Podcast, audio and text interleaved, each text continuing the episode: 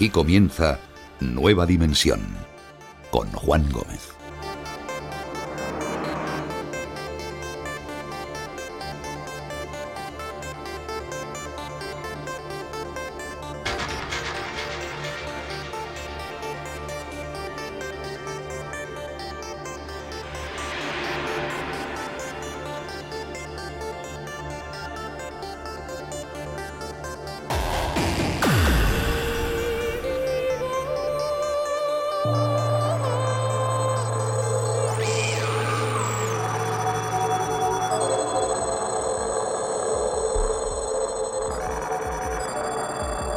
¿Qué tal? ¿Cómo estáis amigos?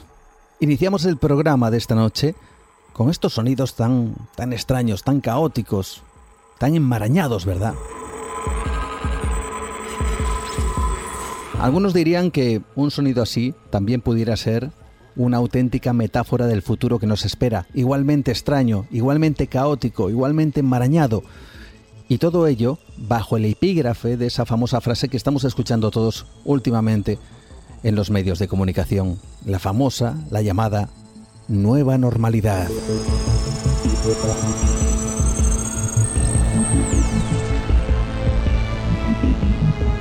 Veréis, me gustaría comenzar comentando una noticia que ha surgido esta semana, pero que muy pocos medios de comunicación oficiales han incorporado en sus páginas de prensa. Algo que, como es habitual en ciertos casos, tiene mucha más importancia y nos da muchas más claves de lo que podamos imaginar. Pero es este mismo miércoles, la vicepresidenta tercera y ministra de Asuntos Económicos y Transformación Digital, Nadia Calviño, ha anunciado algo que parecía impensable hace unos meses. El gobierno está trabajando con el Ejecutivo de las Islas Canarias para aprobar una APP, es decir, una aplicación de móvil para rastrear contactos producto de la pandemia. Asimismo, Calviño anunció que se estaba trabajando con Europa para el desarrollo de una APP de rastreo de contactos. Veréis el experimento, la prueba de esta APP comenzaría lo antes posible con más de 3.000 ciudadanos canarios. 3.000 ciudadanos a quienes se localizará, se les rastreará en todo momento. Según la vicepresidenta tercera, la APP sería totalmente respetuosa con los derechos individuales y la protección de la intimidad de las personas.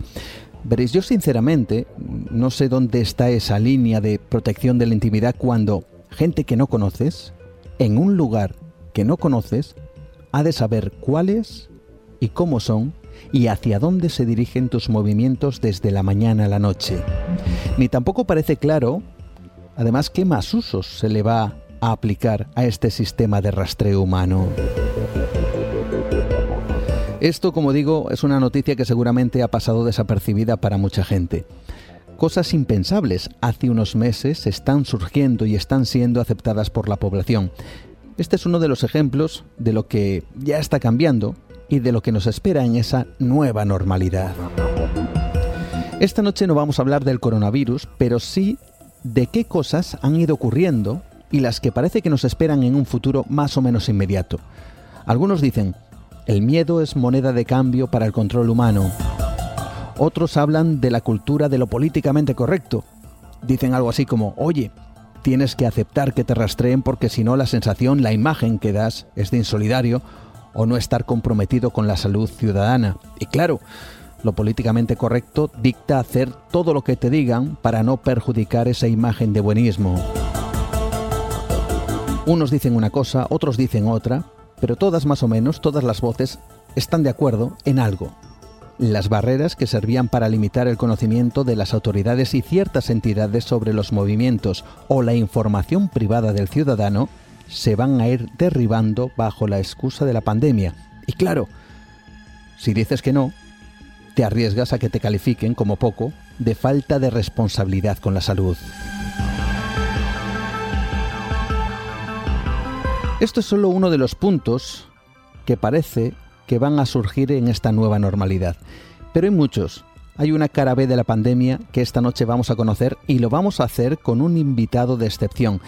Yo creo que todos lo conocéis, sobre todo los amantes del misterio y de la historia, a los que os gusta realmente también la radio, ya que estaremos con Bruno Cardeñosa, presentador del programa La Rosa de los Vientos de Onda Cero, para hablarnos de estos temas. Conoceremos, como digo, esa cara B de la pandemia, Pero no solo eso, esta noche tenemos contenidos, esta noche nos esperan más cosas que tienen precisamente mucho que ver con la historia y con el, comportamiento humano.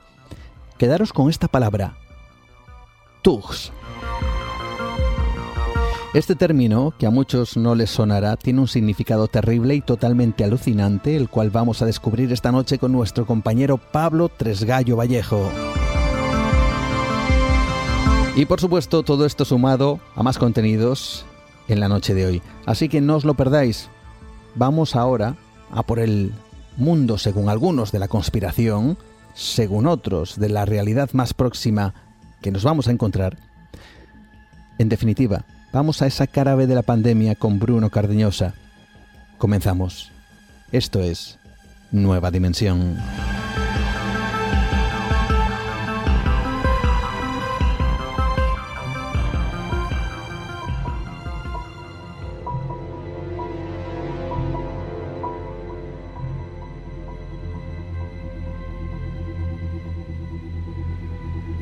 Parece que estamos poco a poco eh, saliendo de, la pandemia, producto, como todos ya sabemos, del COVID-19.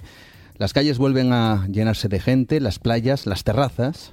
Parece que todo está volviendo a cierta normalidad, pero bajo el epígrafe de eso que ahora se llama la nueva normalidad, quizá nos encontremos con sorpresas. Para la mayoría esa nueva normalidad está asociada, por ejemplo, a llevar mascarillas, a mantener la distancia social, a controlar más la higiene y quizá alguna actitud de prevención determinada al margen de las que he nombrado. Pero lo cierto es que en esta nueva normalidad también han entrado acciones que resultan cuando menos cuestionables y que tienen que ver con el control de la población, quizá el uso del miedo para recabar datos, como digo, información hasta ahora vetados. ¿Han cambiado cosas de las cuales no somos conscientes? ¿Se han realizado por parte de las autoridades acciones que son tremendamente cuestionables? ¿Se ha o se está aprovechando la crisis para un control poblacional bajo el paraguas de la seguridad sanitaria? Hay quienes se han aprovechado de todo este miedo para hacer negocio. Cuando finalmente acabe toda esta situación, quizá descubramos cómo ha habido ciertas cosas que se han incorporado a esta nueva normalidad, cuyo objetivo principal quizá nada tenga que ver con la prevención ante otra pandemia. Es su cara B, la que plantea esta pandemia y la que puede que nos deje sorpresas inimaginables que hace unos años eran imposibles. Para hablar de ello tenemos esta noche a Bruno Cardeñosa, le conocéis muy bien, él es periodista, presentador del conocido programa de Onda Cero La Rosa de los Vientos, que ha escrito el primer libro de lo que vamos a encontrarnos a partir de ahora, titulado La cara B de la pandemia, y creo que es absolutamente revelador en muchos aspectos. Ante todo, dar las gracias y la bienvenida a Bruno Cardeñosa, que está esta noche con nosotros. ¿Qué tal, Bruno? Buenas noches. Hola, muy buenas, eh, ¿qué tal? Muchas gracias a vosotros eh, por invitarme. Un placer, por supuesto. Es el primer libro eh, que trata de la pandemia que se publica en España. No sé si es el primero de los primeros. la verdad es que, bueno, nace de la necesidad de contar una serie de cosas y de todo está pasando muy rápido. Lo que yo diga, lo que yo escriba, igual hoy no tiene mm. nada que ver con lo que pueda pasar dentro de un mes. Es como un reportaje largo eh, y por eso el método de eh, la autoedición, de que cada uno lo pueda disponer de forma digital o de forma eh, en papel mm. libremente, pero para poder sacarlo a la venta el viernes pasado y haberlo acabado el lunes, solamente existía esta, este método y yo no sé si es el primero, pero es de los primeros. Es una reflexión, es un análisis, es un poner la mirilla a lo que está ocurriendo. Intentas eh, no dar eh, ninguna recomendación médica porque no eh, nadie tiene que, que, hacer eso salvo los profesionales de la salud que a veces eh, nos hemos equivocado mucho todos eh, poniéndonos en su en su puesto. El mundo está lleno de virólogos ahora. Bueno, yo no mm. lo soy en absoluto. Sí transmites eh, las cosas que dicen algunos expertos, pero es como un análisis crítico de las cosas que hay en la sociedad y que ha cambiado. Es un episodio este de la pandemia que lo estamos contando ya en pasado. Mm. En pasado seguramente el confinamiento de primavera en los países más ricos pero ahora mismo en los países del hemisferio sur empieza a incrementarse muchísimo eh, los contagios incrementarán las víctimas y esto será así durante durante mucho tiempo, eh, por lo menos en el hemisferio norte hasta que no haya una vacuna y un tratamiento efectivo y en el hemisferio sur igual, ¿no? O sea que yo creo mm. que todo este año lo tenemos eh, con eso. Pero en pasado podemos hablar del confinamiento de los países eh, ricos en nuestras casas, pero la pandemia todavía existe y está en su punto más álgido en estos días, ¿no? Y este libro además, Bruno, surge para mostrar esas cosas de las cuales quizá la gente no ha sido consciente y que va a formar parte de esa nueva normalidad. ¿Qué es para ti, por cierto, esa, esa expresión, nueva normalidad? No lo sé, no es una expresión que me apasione, hmm. desde luego que no. Eh, no digo, no quiero meterme en eh, política ni ideas, eh, es una expresión que está en todos los países, que todos los países mayor o menor grado la han llevado adelante, sean de izquierdas, eh, sean de derechas los gobiernos, creo que no tiene, no tiene nada que ver. Eh, la nueva normalidad, eh, esta nueva normalidad es no tocarse, no abrazarse, me recuerda mucho a pandemias pasadas en donde existían una serie de mitos y una serie de leyendas. Hay muchas noticias falsas que con el recurso de la salud la gente se las ha creído. Hay una serie de movimientos que a mí no me gustan, movimientos antivacunas que a mí no me gustan nada. Sí que eh, yo pongo en el libro algunos ejemplos de, cosas eh, que he visto eh, que quizás son los más puros a la hora de analizar las cosas, ¿no? que son los niños. Hay un ejemplo, yo recuerdo cuando le, se levantó el confinamiento un poco para la salida de los niños, antes de que eh, se levantara un poco para todo eso. Cuando se decía eh, para la salida de los niños, eh, de los adultos que podían salir a pasear, que parecía una opción bastante adecuada para un poco romper y para, para salir y para a todos los niveles, no solo físicamente, sino también psíquicamente. Yo recuerdo una entrevista en un programa de televisión, en un reportaje en telediario, de una cadena hmm. y le preguntaba a un niño, bueno, ya puedes salir. Dice, yo no voy a salir porque ahí fuera hay un virus. Hmm. Claro, seguramente el niño estaba transmitiendo lo que eh, los adultos le habían hecho creer sin querer. No, pero esa creencia yo creo que es muy eh, natural y normal. La gente ha pensado que hay un virus por ahí fuera y que lleva capa y lleva espada. No, es un virus, un virus tremendamente contagioso, eh, pero eh, no tiene que modificar eh, tanto la vida de, las personas. Mm. Y de alguna forma esto es lo que se plantea en, diferentes aspectos. El cómo quizás se haya aprovechado eh, toda esta circunstancia de, la pandemia para cambiar la vida de las personas a, unos niveles que en principio no deberían de estar ahí. hablas, por ejemplo, de temas como, si te parece, lo que vamos a escuchar ahora mismo. Eh, la policía se acerca a una persona, le pide el DNI, este hombre le da el DNI, lo que él no sabía es que segundos antes habían eh, detectado que podía tratarse una persona que tenía pedido de captura.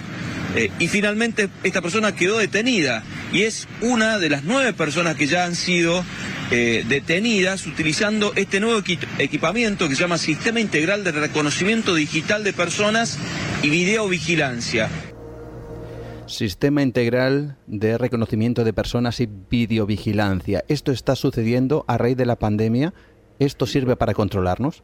Eh, esto ya existía antes y la pandemia un poco ha servido de excusa para que eh, se puedan ejecutar una serie de eh, comportamientos eh, que ya existían. Ahora mismo con la pandemia, con el confinamiento y con la pandemia y con la salud, estamos permitiendo una serie de abusos de nuestra libertad, de abusos democráticos o de abusos policiales en este caso, todo junto, que antes no lo permitiríamos. La pandemia ha dado a la sociedad, a la gente, un miedo, un miedo a su salud, a su bienestar y entonces está cediendo en determinadas cosas y sobre todo está cediendo en derechos y libertades que ha costado mucho ganarlas y que se están perdiendo en tan solo unos meses que llevamos de, confinamiento y de pandemia. ¿Por qué? porque hay tanto miedo, se ha metido tanto miedo en la gente mm. que estamos eh, permitiendo eh, la torta del de frente, cuando antes eh, no la autorizábamos, ahora la autorizamos por nuestro bien, por nuestra seguridad.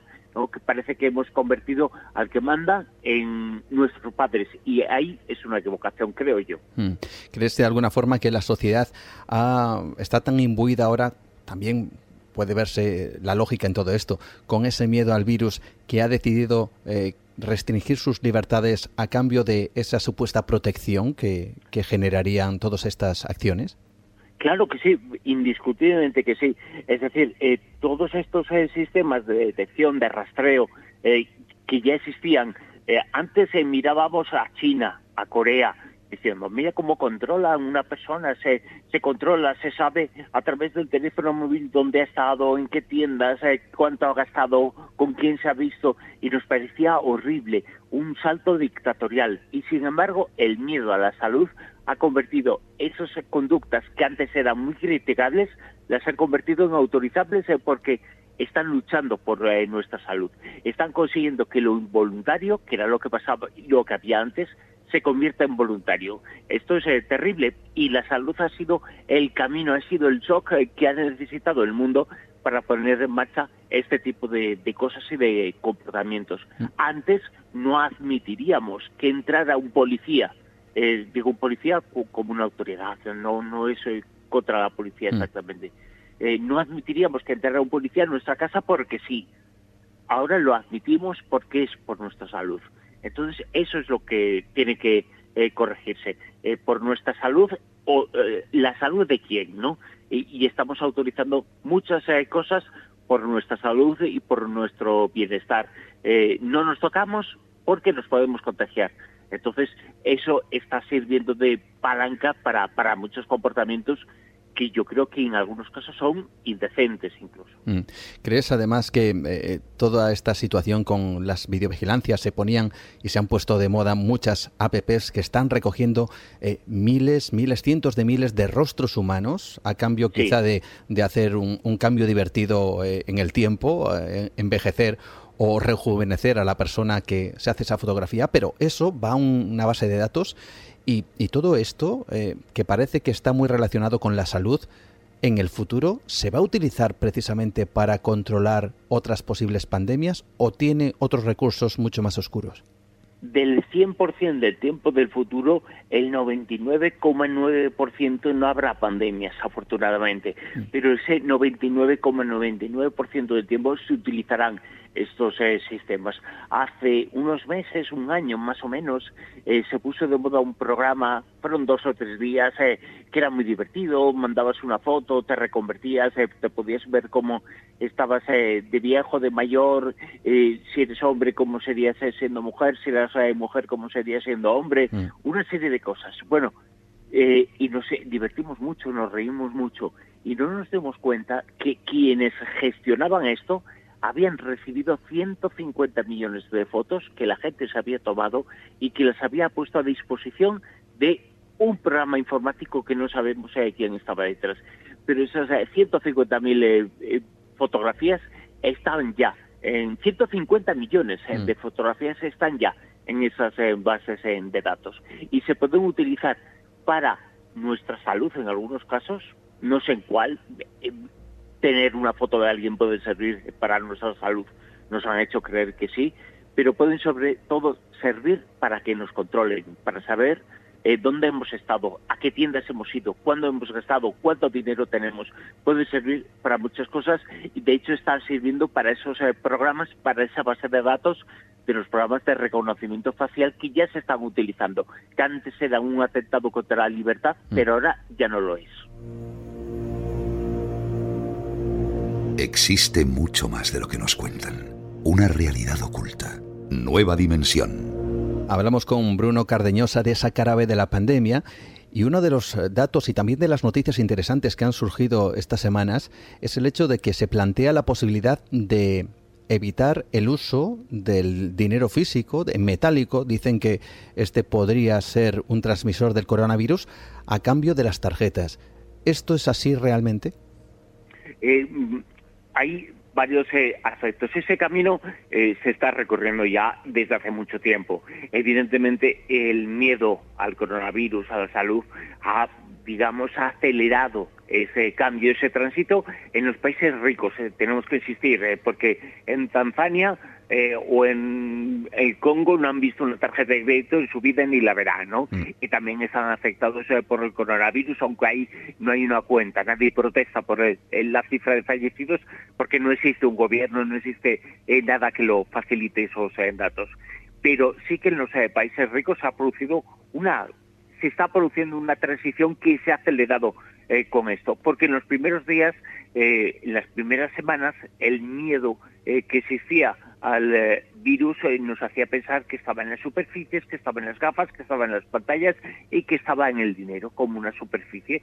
Y evidentemente el virus está en el dinero como una superficie, como está en el agua, como está en muchos sitios. No significa que el agua o el dinero lo contagien, sino que son depositarios eh, del virus. Las pandemias y las epidemias se miden también históricamente por su presencia en el agua, pero no quiere decir que se transmitan por el agua. La propia OMS, que dio a conocer esos informes y ese miedo a las eh, superficies durante un tiempo, la propia OMS eh, ha hecho un estudio y dio a conocer una serie de, estudios de investigaciones eh, científicas que no tuvieron tanta repercusión como las otras, en donde se demostraba eh, científicamente que no se contagiaba el virus a través de diversas superficies, que no se ponía el virus ahí y que te contagiabas no, no, mm. no, eso no, eso no pasaba, pero eso ha servido para que se produzca esa transición entre eh, el dinero físico y las tarjetas de crédito. Parece que tenemos que pagar todo en tarjetas de crédito, pero no nos estamos dando cuenta que con esas normas se está consiguiendo, se está consiguiendo que eh, se sepa absolutamente todo de nosotros. Hay un ejemplo mm. eh, en los supermercados que eran que han sido durante todo este encierro casi casi sitios los únicos sitios a los que podíamos ir, pero eran unos sitios, además, en donde nos podíamos contagiar. Eh, se ha informado muchísimo sobre, sobre ese tema. Por ejemplo, eh, cuando pensábamos en lo de las superficies, entonces se han comprado mucho más, eh, es como funciona un poquito la, la sociedad y el miedo. Se han comprado mucho más frutas de pieles gordas, de pieles duras. ¿Por qué?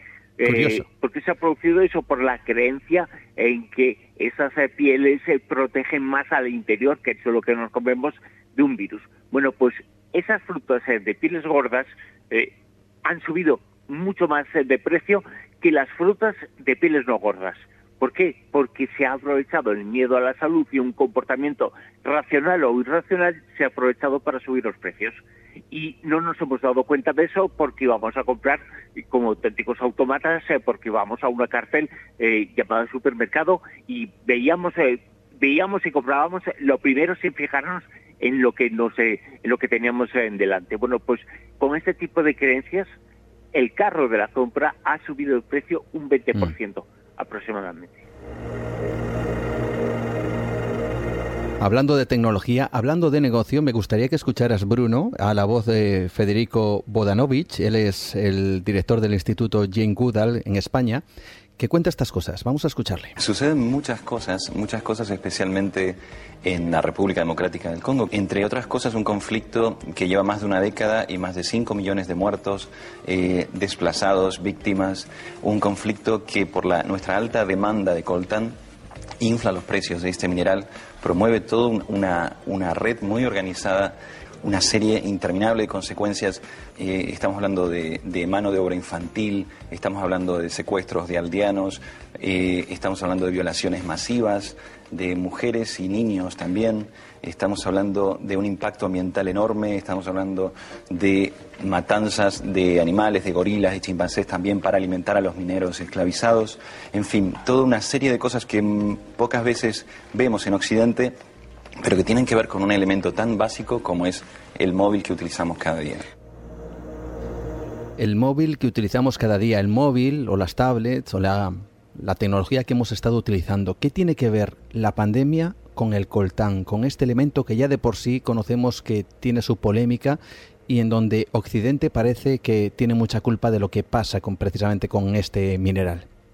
fíjate, una de las cosas que me planteé es que eh, al margen de críticas y de análisis que podemos hacer, el mundo ha entrado en una nueva época, una nueva era, eh, que no va a cambiar todo, pero va a necesitar eh, que existan productos que se fabriquen más. Por ejemplo, los coches eléctricos, que tanto se dice, que seguramente su fundamento es bueno, pero esos coches llevan unas baterías. Y esas baterías, ¿qué minerales necesitan? Pues curiosamente litio.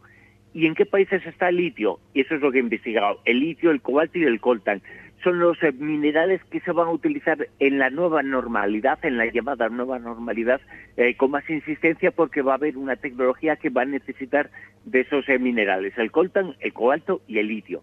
Bueno, pues para poder controlar el futuro vamos a controlar los países, que son muy pocos, en donde se encuentran estos minerales y donde se encuentran estos productos. Vamos a conseguir el dominio sobre esas minas, el dominio sobre esos gobiernos, el dominio sobre esas eh, genes. Bueno, pues todo eso ha empezado a pasar ya, ya había empezado a pasar con el tema del coltán, pero ya estaba empezando a pasar con el tema del cobalto y el tema del eh, litio. Eso ya existía, ya existía, pero ahora se va a acrecentar eh, mucho más eh, porque la tecnología que se va a implementar eh, más va a necesitar de productos tecnológicos que requieren de esos minerales. Ojo a lo que va a pasar con esos minerales. Estos mm. días yo estuve viendo, por ejemplo, el coltan, ¿no? Y qué es lo que está pasando con los mineros. Bueno, pues los mineros del coltan, con el cierre de las fronteras, con una serie de cosas, se están enfrentando a los problemas que tenían y mucho más eh, graves eh, todavía, mucho peores. Y es el mundo nuestro, el mundo civilizado el que está causando ese, ese problema que va a ser agravado por esto. No nos olvidemos eh, de las víctimas de ese sistema que también son afectadas de otra forma igual, pero son afectadas por esta pandemia. Esa es la, la cara B. Hay muchas más cosas que las que se ven que se pueden ver afectadas. Hmm. Es eh, sin duda alguna un trabajo excepcional, la cara B de la pandemia, Bruno Cardeñosa, que está esta noche con nosotros y que además utilizas un concepto que yo desconocía, seguramente muchos de nuestros amigos que nos están escuchando también lo desconocen, pero que eh, bueno, tiene que ver precisamente con ese tipo de actuaciones que se realizan para el control de la población. Hablas de la doctrina del shock. ¿Qué es esto de la doctrina del shock? La doctrina del shock es el nombre que recibe una serie de, eh, comportamientos económicos, eh, pero sociales, en donde gracias a determinados eh, shock se pueden implementar algunas políticas económicas, en este caso, que pueden ser inaceptables en otro momento, pero que ese shock genera que puedan ser aceptables. La pandemia es un shock y la pandemia puede generar una serie de conductas eh, que no aceptaríamos económicas, eh, quiero decir, en este, en mm. este momento, eh, que no aceptaríamos en otras circunstancias, pero que aceptamos ahora. Por ejemplo, mm, si bajan las, los subsidios del desempleo, ¿no? No lo aceptaríamos antes o sería mucho más difícil. Ahora nos dicen, por favor, no, nos toques lo que tenemos. Eh, que bajen el subsidio del desempleo, sí, eh, por lo menos eh, tengo un trabajo. Bueno, pues esa es la doctrina del shock, el utilizar, en este caso la pandemia, utilizar grandes golpes, grandes shock para poder reducir los derechos y las libertades económicas de las personas. Esa es la autoridad del shock, que ya lo pusieron en marcha en, en Chile en los años 70, pero que ahora se va a ejecutar con mucha más fuerza precisamente por, eh, por eso que está ocurriendo. Los, eh, la población eh, pobre, fundamentalmente negra en Estados Unidos, ahora va a aceptar mucho más una serie de medidas restrictivas laborales que antes. ¿Por qué? Porque la doctrina del shock ha aparecido por el miedo a, perder la salud y la vida, que es lo que comporta el coronavirus. Mm. Esa es la doctrina del shock. Aprovechar lo que está sucediendo para que económicamente quitar una serie de derechos que ha costado en algunos casos décadas o siglos de ganar. Hay una frase que mencionas que es de William Shakespeare que decía, en tiempos de peste los hombres dementes guían a los sordos y eso lo asocias precisamente con una situación eh, que tú mismo, eh, bueno, pues en el libro eh, aseguras en donde España, nuestro país, y cerca de, eh, bueno, está a punto o está entrando en cierto conflicto, incluso hablas de guerra.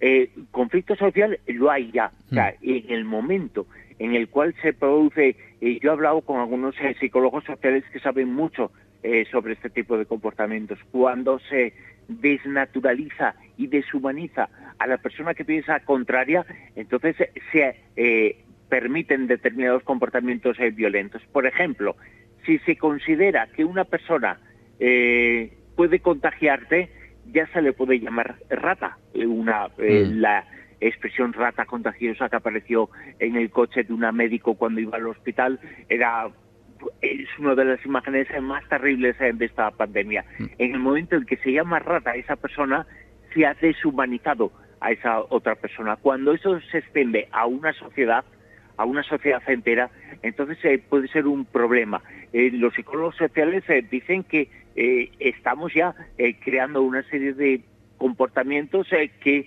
abren las puertas a la violencia eh, política.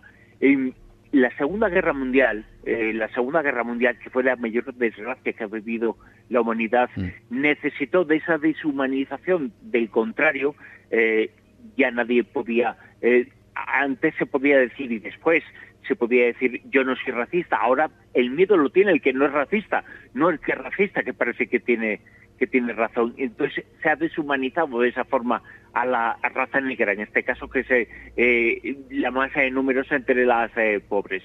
Mm. Entonces se deshumaniza al contrario. La Segunda Guerra Mundial comenzó con racismo, xenofobia, clasismo y necesitó dos elementos esa guerra mundial. Que existiera una pandemia y existió una pandemia, eh, la pandemia de la gripe española a finales de los años 10, comienzos de los 20, que murieron entre 50 y 100 millones eh, de personas, la existencia de una pandemia y de una crisis económica que fortalecía esos eh, odios y esos miedos. Pues, oh, pues esos elementos los mm. estamos teniendo ahora. Mm. Y no repitamos en la historia porque hay mucho más enfrentamiento social del que había hace un año hay mucho más enfrentamiento social. Ya no es a quién vote más, a quién vote menos, y ya no es quién sale ganando en votos o quién sale perdiendo votos. Es la sociedad. Nos íbamos a peor con el, con el vecino. Eh, lo hemos considerado ya no nuestro vecino, sino nuestro amigo o nuestro enemigo. Y cuidado con lo que estamos haciendo. Eh, la gente ha perdido amigos, ha perdido eh, relaciones, ha perdido, se ha peleado con el entorno por culpa de eh, determinadas formas de ver distinto lo que está ocurriendo. Entonces, estamos tocando, yo creo, que cosas muy delicadas, ¿no? Mm. Y la paz social no existe. No no estamos saliendo más fortalecidos de esto, estamos saliendo más divididos y más enfrentados. Y eso es el gran problema que puede tener el confinamiento y el coronavirus uno de los grandes eh, problemas, además eh, de, la salud, que es el primero y el fundamental. ¿no? Me gustaría que escucharas a Juan José Millas, él es escritor, y también la opinión de un ciudadano del País Vasco, bastante clara precisamente con lo que estás comentando, con el, la cuestión de, de este cambio social. Bueno, esto, esto es tremendo, ¿eh? porque estos son los policías espontáneos, que a mí siempre me han dado pánico. Entonces ese personaje que ahora está asomado al balcón a ver si ve pasar a alguien por la calle para insultarme, para gritarme, para tal, es un personaje que en medio de estas eh, catástrofes afortunadamente no abundan, pero que son eh, personajes eh, terroríficos, ¿no? Vivimos una situación excepcional que está dando lugar también a realidades eh, excepcionales que tendremos que analizar los próximos años. Por una parte se nos combina estar en casa, pero por otra parte se dice que también que ir a trabajar, lo cual genera una situación esquizofrénica que cada cual resuelve de forma eh, individual. Bruno, eh, ¿puede haber un cambio social de un comportamiento casi casi inquisitorial, como estabas nombrando? Sí, sí, desde luego que sí. lo, lo que has puesto es que, es absolutamente real. En el País Vasco, al que eh, tenía una serie de ideas, se, le criticaba de una forma, pero que acabó como acabó. Eh, yo creo que no hace falta recordar eh, qué es lo que pasó entonces. Mm. Nace el terrorismo y tardó medio siglo en acabarse con el terrorismo. Y todavía ahí resuenan ciertos cosas, aunque afortunadamente ya no hay víctimas. Pero todo esto se puede extender ya no solamente a una región, sino que se puede extender a un país, se puede extender a una sociedad eh, Endera. El, el de al lado ha desconfiado del vecino. El vecino se ha convertido en un policía de la moral. Mm. Eh, si haces algo bien, si haces algo mal, nos estamos eh, comportando. Hay un libro de un psicólogo eh, social y de un biólogo que se llama Compórtate, que precisamente nos habla de eso, de cómo la tendencia de los eh, mamíferos es a juzgar moralmente al de al lado, a convertirse en su policía. Policía de lo moral. este está haciendo algo incorrecto, pues vamos a, a por él, ¿no? Eh, cuando afortunadamente ya no estamos en el confinamiento, pero puede volver el confinamiento y si no a nivel general, sino si a nivel eh, local, eso sí es eh, bastante factible y esa posibilidad es una posibilidad bastante grande, ¿no? Y volverán a aparecer estos personajes, por ejemplo, hay una hay un tema que a mí me llama mucho mucho la atención y los pongo en el libro, ¿no? Mm. Que era la discusión cuando llevábamos un mes más o menos de, de confinamiento la discusión de cuando se veía determinadas personas con niños en las calles, cuando todavía no tenían autorización los niños, salvo que tuvieran problemas de salud. En los balcones había gente que criticaba a esos adultos con los niños, sin saber la historia, sin saber absolutamente nada de ellos. Bueno, pues eran padres con niños autistas que necesitaban salir y que tenían autorización para salir, pero no van a llevar una matrícula eh, para mostrarlo, ¿no? Mm. Entonces, ahí se, montó un auténtico revuelo con, ese tema.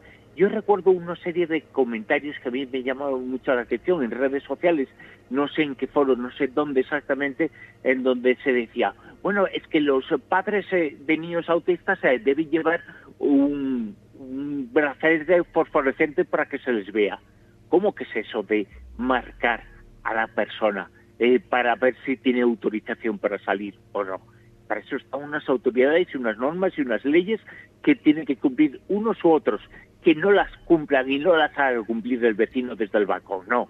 Eh, que ya hay unas normas y la gente, los padres no tienen que llevar una matrícula. Ya están bastante estigmatizados en su vida como para eh, que la estigmatización sea mucho mayor. Pues no.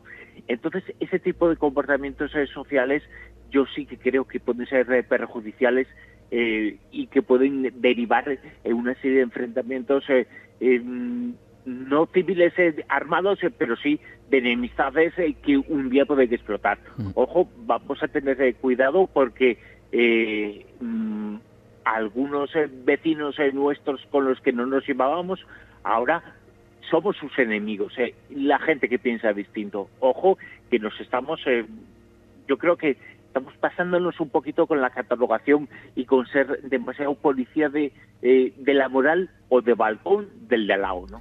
Fíjate que comentabas lo de los brazaletes y salvando a las distancias, evidentemente, pero como me recordaba casi casi esas imágenes en blanco y negro de, de la época de la Segunda Guerra Mundial con, con los nazis eh, colocando esos brazaletes a los judíos, poniéndole, etiquetando, eh, haciendo esa diferenciación. Desde luego todo ha cambiado y puede que alguien piense, bueno, caray, estás exagerando o estáis exagerando un poquito, pero es que quizá por un, por, una, por un pequeño gesto se comienzan este tipo de cosas, ¿no? Evidentemente, evidentemente, eso pasó hace muy poco tiempo. Se marcaba ah, al inocente, es decir, se marcaba al inocente y tenía que estigmatizarse al inocente para que el otro viera que estaba libre de pecado. ¿Qué es eso de convertirnos en los protectores morales en el otro? Eh, estamos cayendo en una serie de errores que ya caímos en el pasado. Vamos a hacer que no continúen, que eso puede dar votos a algunos, eh, tendencias políticas que utilizan esa estigmatización del diferente, pero ojo, eh, no nos eh, pasemos eh, la historia está llena de momentos vueltos a cumplir y que no se cumpla lo que provocó la Segunda Guerra Mundial, que fue la estigmatización del contrario y del al lado. Esto mm. puede estar pasando ahora y, está pasando ahora, en cierto modo, en donde el de lado ya no es eh, el de lado. Ahora, es ese, el comunista, el izquierdoso, entonces tenemos que ir a por él. Mm. Ojito, que eh, creo que nos estamos pasando un poco, ¿no? Nueva dimensión. Rompe las barreras de lo establecido. Con Juan Gómez. Un par de cositas para finalizar. Eh, un tema que tiene que ver con la política. Es cierto que se ha utilizado y, se, y hay una novela, 1984, la conoces Bruno, que habla de un concepto que se llama neolengua, que es una forma de decir las cosas para que la gente no se preocupe tanto o aparentemente incluso esquivar ciertas cuestiones para que, vamos a decir, comulguemos con las decisiones que se toman, ¿no? Esto está ocurrido. Para construir una lectura, una historia distinta y para que determinadas palabras que tienen un significado eh, específico y concreto tengan otro y se construya una realidad paralela mediante determinadas palabras. A mí no me gusta nada eso que se está utilizando mucho, que se está normalizando de llamar al que tiene el coronavirus infectado.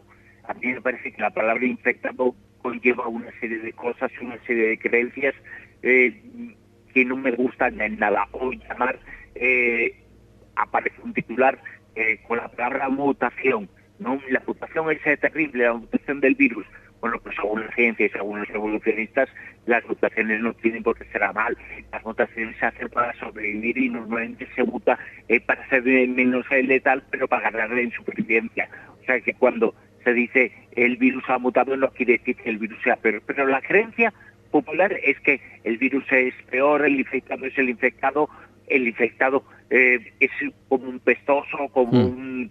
una persona que nos puede contagiar como alguien malo. Ojo, eh, a mí me decía una persona, eh, es que es que hay que tomarles la, mm, la el, esto y hacer las pruebas que son bombas andantes. Hombre, pues no, no son. Son andantes, pero no son bombas. Mm. Las personas, ni aunque tengan coronavirus, son bombas. No, eso es otra cosa. En todo caso, son enfermos y tienen un, un mal que afecta ha matado y que se ha llevado la vida hasta ahora medio millón de personas casi. ¿no? Entonces, no son bombas, mm. eh, no son bombas andantes, no. Eh, son otra cosa. Entonces eh, tenemos que tener mucho cuidado con el lenguaje porque primero se transforma el lenguaje y luego las sociedades. Y el lenguaje se está transformando bastante y que no se transformen las sociedades para hacerse grave lo que estamos viviendo. Mm. Vamos a terminar prácticamente tan solo eh, con un apunte literario y es el hecho de que todo esto que estamos hablando, todo esto de la pandemia, de, encerrarse en su casa, de, bueno, de este tipo de cosas que tienen que ver con el control, aparece en una novela que se escribió hace casi un siglo. Sí, eh, es otra de las cosas que he expuesto en el libro y es que eh, la idea eh, distópica un poco del confinamiento no es algo nuevo. Eh, eso ya aparecía muchísimo tiempo antes. O, por ejemplo, cuando vemos las imágenes, parte de la investigación la comencé cuando vi imágenes de 1918. Mm. Entonces, de los sanitarios en 1918 que la gente salía a aplaudirles porque no tenían eh, posibilidad, eh, no tenían recursos eh, como mascarillas. Y las imágenes que se veían de las autoridades y la gente con mascarillas en la calle, en las fotografías esas, eran muy parecidas, salvo que eran en blanco y negro y las de ahora son en color, a lo que está pasando ahora. Entonces, a partir de ahí comencé a investigar una serie de cosas y me encontré con que ya en el siglo 19, finales del 19, comienzos del 20, comenzaron a aparecer una serie de novelas eh, hechas eh, por pensadores, eh, por filósofos y por grandes escritores que presentaban un futuro indeseable, pero un futuro al que nos podíamos enfrentar. Un futuro, en el caso concreto de La máquina se para, era cuando el poder había mandado confinar a la gente. Estamos hablando de un libro, de una distopía de comienzos del siglo XX. Eh, había mandado confinar a la gente en sus casas, que se escondieran en sus casas porque en el aire había un virus. Y la única forma de librarse del virus era quedándose en casa encerrado. Al principio todo esto era muy dramático, pero luego la gente se acostumbró se acostumbró a eso y ya no salía prácticamente para nada. Y gracias a la tecnología, en ese libro, gracias a la tecnología, pudo eh, lograr un poco salir adelante. Ya en ese libro aparece, eh, se cuenta que la gente estaba en contacto unos con otros a través de unas pantallas de plasma. Esa es la primera visión distópica que existe de algo parecido al mundo de Internet. O sea, en realidad no, es, no hay nada nuevo bajo el sol. Todo estaba escrito, todo estaba pensado, todo estaba eh, mm, atemorizado en algunas mm. ocasiones o soñado en algunas personas pero sin embargo esta pandemia ha puesto en marcha una serie de cosas eh, que ya existían. Las distopías, es, eh, las distopías como género literario es espectacular verlas eh, porque, insistimos, son de hace más de un siglo y nos presentan un futuro bastante parecido a lo que es en nuestra actualidad. Eso de que el poder mande confinar a la gente en sus casas porque hay un virus en el aire suena bastante a lo que ahora ha ocurrido. Mm. Es la cara B de la pandemia. Es el nuevo trabajo de Bruno Cardeñosa. Recordamos, lo conocéis, presentador de el eh, famoso programa de Onda Cero, La Rosa de los Vientos, que está esta noche con nosotros y que eh, nos ofrece la posibilidad de ver esa nueva normalidad bajo el prisma de lo que muchos eh, seguramente no somos conscientes. Por eso este trabajo es tan importante, por eso este trabajo ya lo tenéis además en diferentes plataformas, en Amazon, también en, Apple iBooks, también si no recuerdo mal. En, eh, Sí, desde, desde hace muy poquito. Es una cuestión como yo sé que es un libro para, para ahora, es como un reportaje largo, mm. entonces eh, tiene que mostrar, mostrarse de alguna forma que sea rápido, pues eh, colocándolo en unas eh, plataformas y ya está, un consumo rápido, ojo que hacerlo ha costado su trabajo, ¿no? Pero ponerlo en marcha y ponerlo a disposición de la gente es cuestión de, de unas semanas, porque seguramente lo que diga en la página 100, digamos, pues eh, dentro de tres meses habrá quedado ya eh, vetuso y viejo, ¿no? Mm. O puede que no, o puede que sea, una, de esas, o puede ser una de estas cosas que desde luego eh, marquen y digan, caray, es que Bruno Cardeñosa ya lo decía aquí en este trabajo. Bueno, pues... Claro, yo, yo he intentado salir de esa parte de, profeta, pero evidentemente hay unas tendencias, unos comportamientos que hay que tener en cuenta. Una de las profecías, y con esto ya finalizo, que mm hace un mes puso un mensaje en Twitter, no sé si lo puso en el libro o no, hace un mes dije, ojo que esto está representando que en el futuro alguien va a hablar contra las vacunas.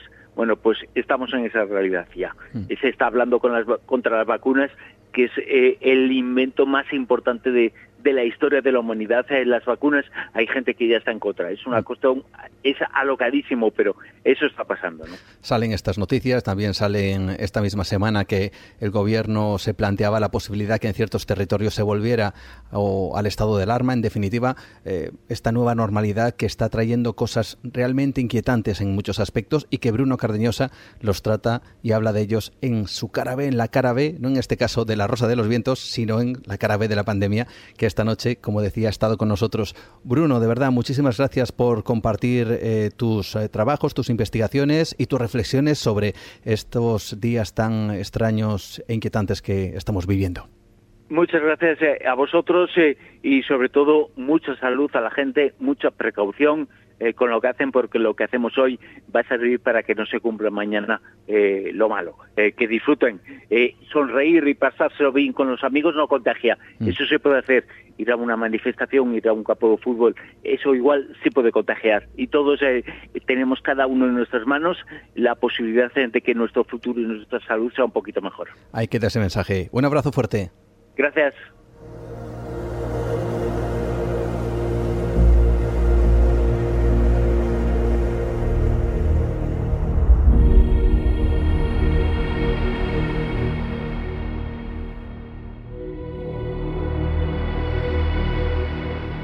Estado de alarma, pandemia, control de la población, engaños, datos que se cruzan, informaciones que se contradicen.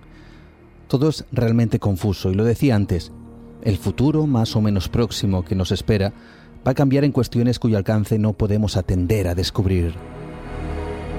Pero lo cierto es que para muchos, uno de esos aspectos, y que se van a implementar aún más rápido, precisamente a la consecuencia de todo lo que estamos viviendo, sería ciertas tecnologías. Ciertas tecnologías que acelerarían procesos de control humano o incluso de desestabilización de ciertos lugares del mundo. O que el ciudadano, por ejemplo, a nivel social, acabara por convertirse en el vigilante del propio ciudadano.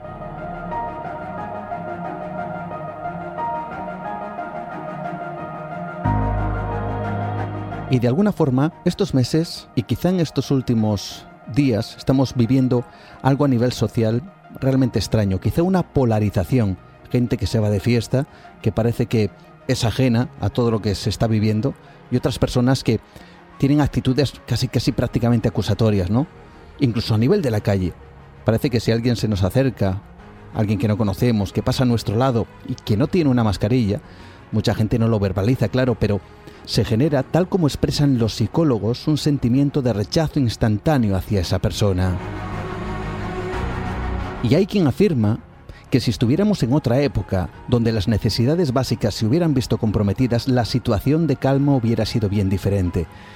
También hay quien asegura que todo esto ha servido para medir o de alguna forma valorar que si al ciudadano se le dan ciertas cosas básicas, el llamado pan y circo de la antigüedad, ahora transformado en supermercados e Internet, plataformas digitales, entretenimiento, redes sociales, etc., el ciudadano, o al menos un porcentaje alto, está dispuesto a ceder en cosas, como decía al principio, impensables hace tiempo.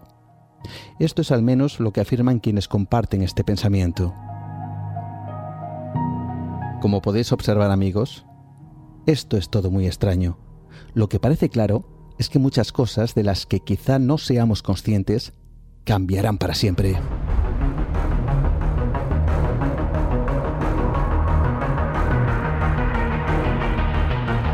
Veréis, el tiempo dirá si esos cambios acabarán por transformar la sociedad en una de esas distopías tan inquietantes que ahora nos parecen de ciencia ficción. Lo que pasa es que quien afirma que esa distopía está a la vuelta de la esquina está precisamente en ese concepto que todos hemos aprendido durante todos estos meses, la nueva normalidad.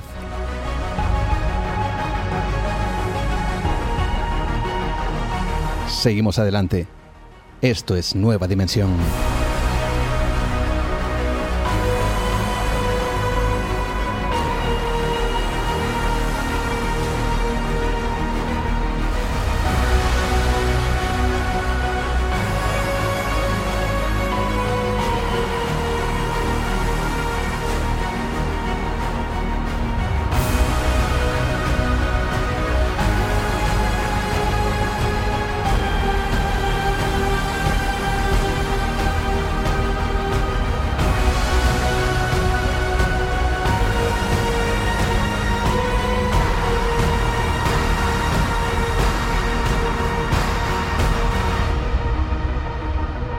Nueva dimensión. Un viaje por el terreno de lo imposible. Hasta aquí prácticamente nuestra primera hora de programa en Nueva Dimensión. Espero que con todos vosotros, como siempre, abriendo esta ventana al misterio, disfrutando, yo no sé si en alguna ocasión inquietándonos con ciertas cosas que pueden suceder, que parecen quizá más reales de lo que imaginamos, pero que evidentemente forman parte de la actualidad y forman parte de este mundo que nos ha tocado vivir. Avanzamos, por supuesto, como siempre.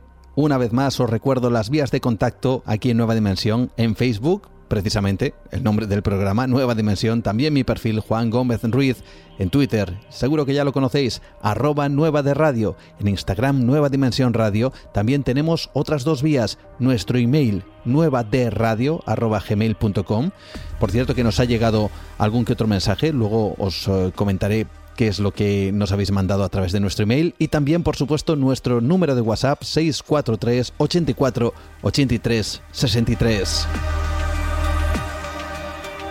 Avanzando en esta noche, por supuesto, una vez más, y recordad que este programa, Nueva Dimensión, lo encuentras en iVoox, lo encuentras en iTunes, lo encuentras en Spotify, lo encuentras en Google Podcast todos los viernes a partir de las 12 en punto de la noche hora española. Allí donde estéis, en cualquier lado del mundo, nos podéis escuchar, por supuesto. Espero que nos conectemos, porque esto desde luego sí que es realmente mágico, ¿no? Estando en cualquier lugar del mundo, hay un programa, hay un momento de radio en este instante llamado Nueva Dimensión, como muchos otros evidentemente que hay, que conectan a personas que no se conocen con un único objetivo, descubrir el mundo que los rodea. Y esta gran familia dimensionaria, por supuesto, se pone en contacto con nosotros y entre vosotros también. Luego estaremos con los comentarios, con vuestras opiniones del programa. Pero antes ¿Qué os parece si nos vamos al cajón secreto de José Manuel García Bautista? Vamos en busca de un lugar realmente increíble. Poderoso, dicen algunos. Está en Brasil, está en el Amazonas. Le llaman el Stonehenge del Amazonas.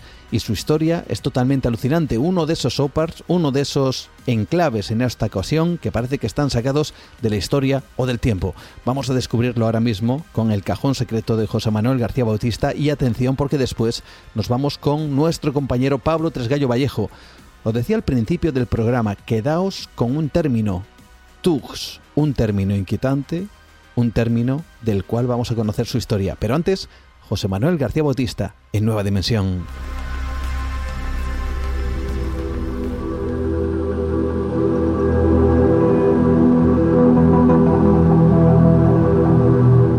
Hoy os quiero llevar a un punto en el mundo que seguramente desconocéis. Está en Brasil y le llaman el Stonehenge brasileño.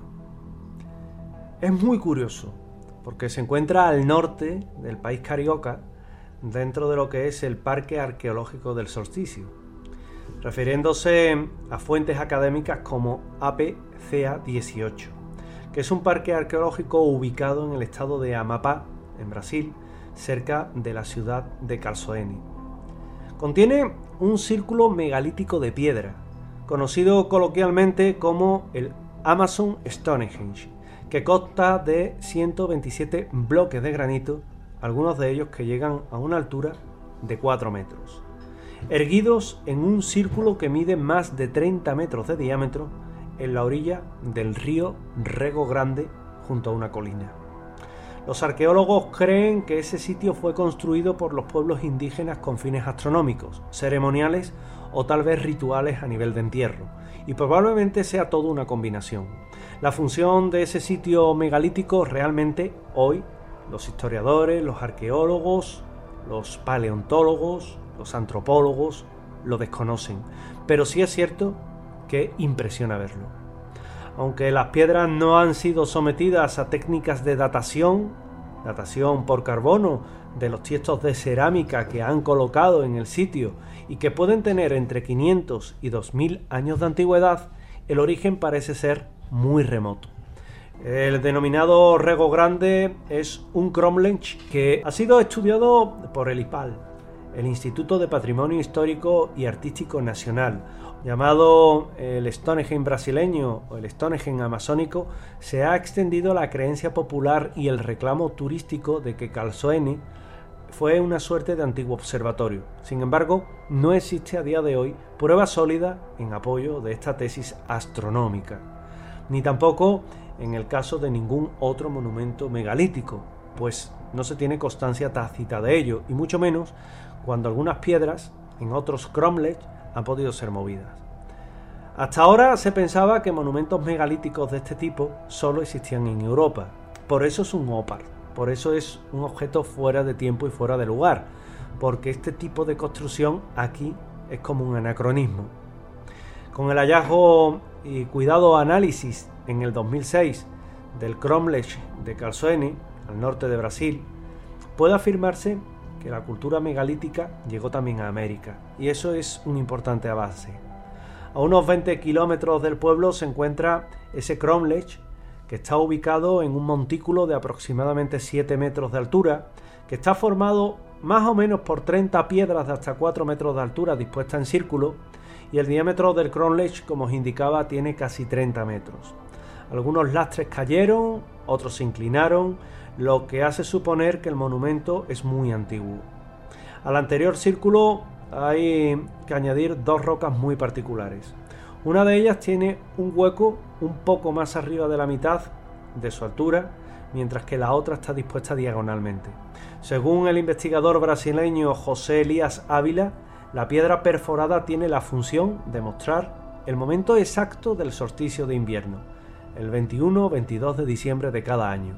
La luz del sol, al alba, al alba del 22 de diciembre, entra en el foro de la primera piedra y cayendo en la segunda no produce sombra, ya que ilumina solo su parte lateral.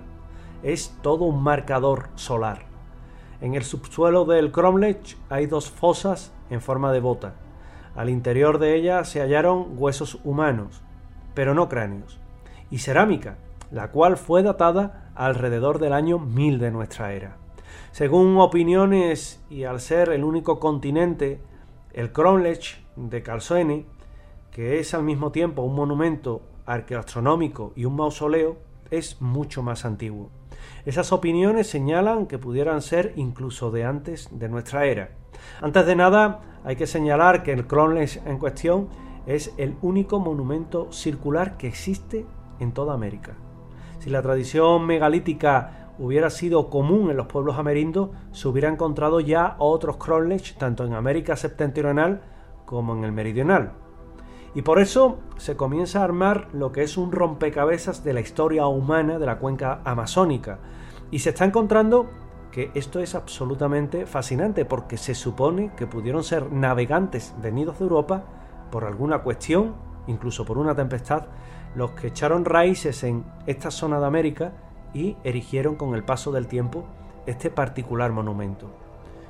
Mientras los bloques que componen Stonehenge en Wiltshire se saben que han sido transportados desde lejos, los investigadores en Brasil sitúan un punto de dos millas por el río de donde se creen que partieron estas loses de granito. A pesar de no saber el uso exacto del sitio de Rego Grande, la mayoría de los científicos están de acuerdo en que elude a una sociedad precolombina que era mucho más compleja de lo que se pensaba anteriormente. En el día más corto del año, en el hemisferio norte, la sombra de uno de los bloques desaparece cuando el sol está directamente sobre él. La roca parece estar colocada en un ángulo que la sombra sea posiblemente pequeña a lo largo del día. Es la alineación de ese bloque en el solsticio de diciembre el que lleva a los arqueólogos a creer que fue un observatorio astronómico que también pudo haber estado buscando los restos de una cultura sofisticada y que de alguna forma tendríamos en este punto tan importante pues esa demostración. El interés científico sobre estos monumentos aparece en 1920, cuando Kurt Neumendayu describe nueve grupos del megalito y una investigación que se realiza más tarde en la cual se demuestra que esta estructura megalítica de Amapá fue una de las primeras conocidas en toda Sudamérica y que de alguna forma nos viene a demostrar de su antigüedad y de lo fuera del tiempo que está. ¿Quién la construyó? ¿Para qué sirve? Es todo un enigma. Un enigma que hoy os he querido acercar en esta parte de nuestro programa y que se constituye como uno de los mayores misterios de nuestra humanidad.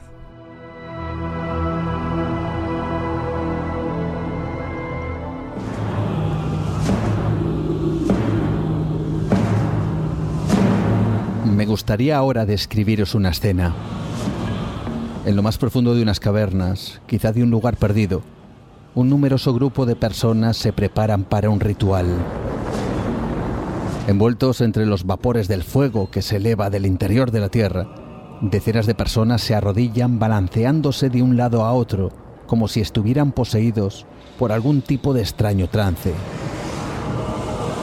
Y frente a ellos, un altar con una extraña figura, una gran estatua de la diosa de la muerte, la diosa Kali. Entre sus piernas, la gigantesca talla tiene una calavera. Los que parecen ser oficiantes de aquella ceremonia se posicionan a ambos lados de aquella figura. En ese momento, otro personaje, de mirada enloquecida y ataviado con un extraño atuendo, terminado en un tocado hecho con el cráneo de un animal, parece ser el verdadero guía de todo aquello. De repente del techo de la caverna se descuelga lo que parece ser una especie de jaula, momento en el que aparece otro protagonista en esta escena, un pequeño hombre de mirada temerosa, que adivina cuál es su destino. El ritual comienza. Los oficiantes le someten y le atan a esa especie de jaula, y en ese momento la escena se transforma en algo macabro. El del tocado con el cráneo, con el cráneo de animal, se acerca al hombre y pronunciando unas palabras y su mirada enloquecida, atraviesa con su mano el pecho de aquel desdichado.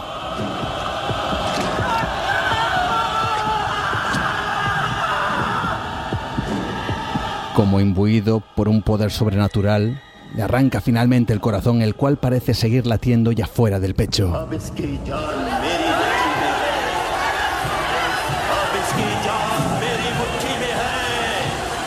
Veréis, esta escena, esto que estamos escuchando, pertenece a una de las películas más míticas y recordadas del mundo del cine. Pertenece a Indiana Jones y el Templo Maldito. Lo que pocos saben es que esos personajes, ese grupo adorador de la diosa Kali, la diosa de la muerte, existió de verdad. No fue producto de una fantasía, de una imaginación de Steven Spielberg. Se llamaban los Tugs y su historia la descubrimos ahora mismo con Pablo Tresgallo en los otros capítulos de la historia.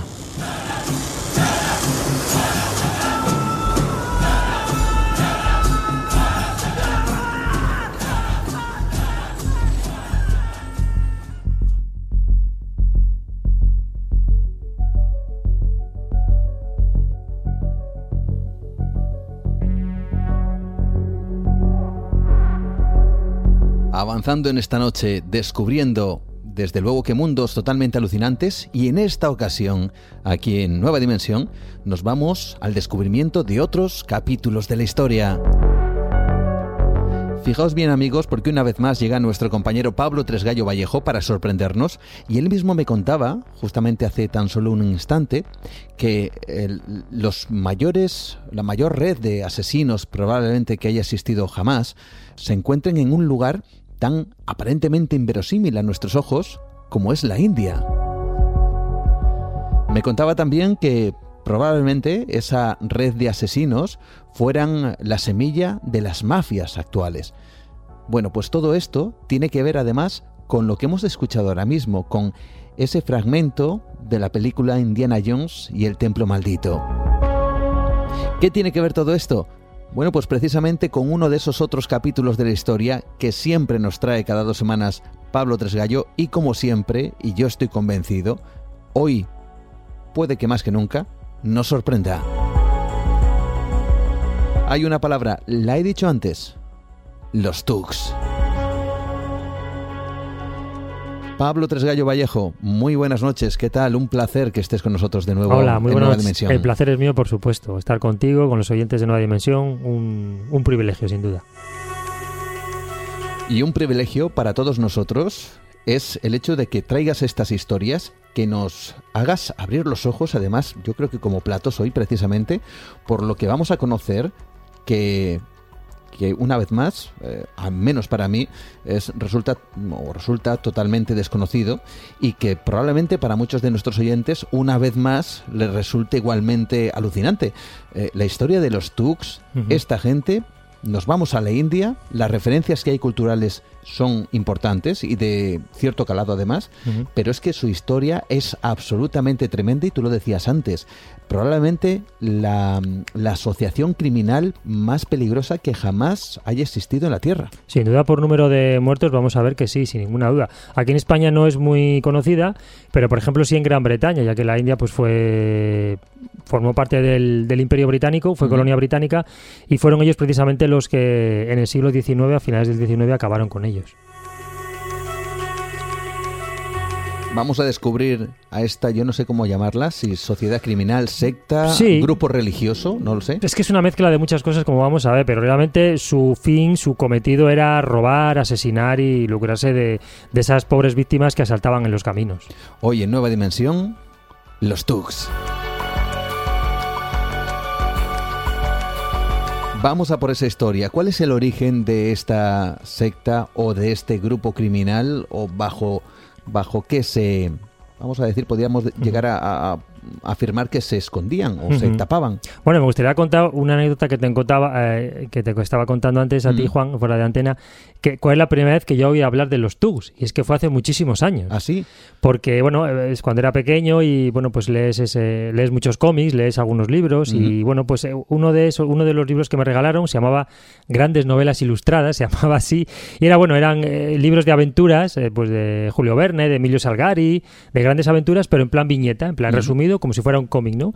Uno de, uno de esas historias era Los dos tigres de Emilio Salgari Y esa historia giraba en torno pues, a un rapto de una, de una princesa muy joven y era raptada por los Tugs. Y ahí ya fue la primera vez que oí hablar de ellos y ya pues, en esas viñetas pues, son como personajes realmente siniestros, secuestradores, asesinos.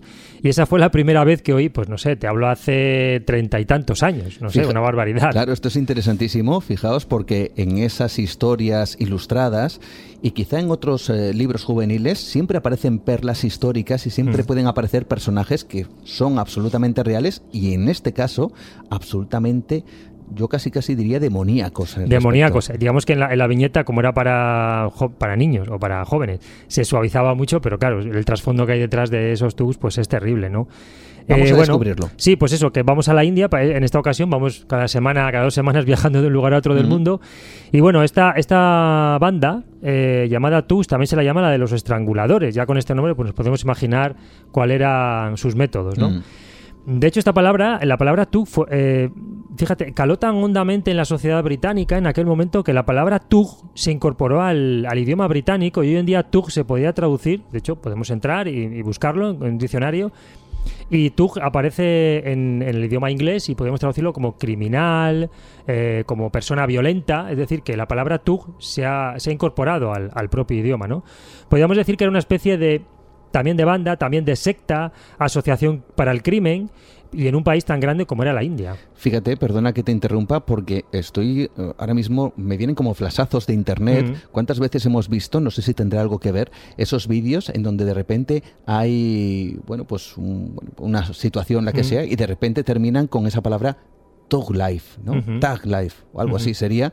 Sería como vida dura o vida vida vida criminal incluso podría ser, ¿no? Sí, sí, movido por la violencia o algo así, no sé cómo podríamos traducirlo, pero tiene relación con eso, con el crimen, con la violencia siempre. Eh, fíjate esa palabra cómo caló en la sociedad británica y, en ha llegado, Y ha llegado a internet, a todos esos vídeos que todo el mundo puede encontrar eso de Tag Life, qué curioso. Es muy curioso, sí. Eh, si vamos para atrás, vemos el origen de las palabras, es muy curioso. En este caso la palabra Tug.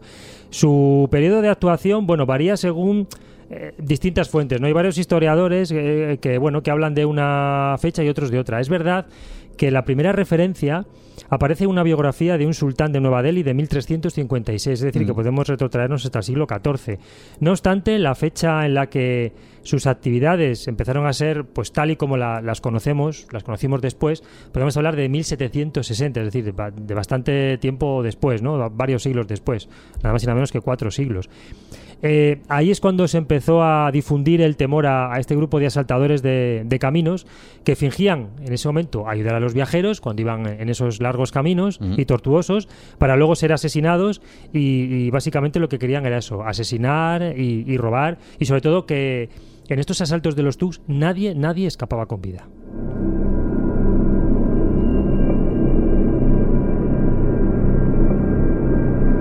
Ya nos ponemos en antecedentes en ese origen precisamente que tienen estos tugs, estos criminales, de los cuales vamos a saber mucho más y vamos a descubrir más de su origen.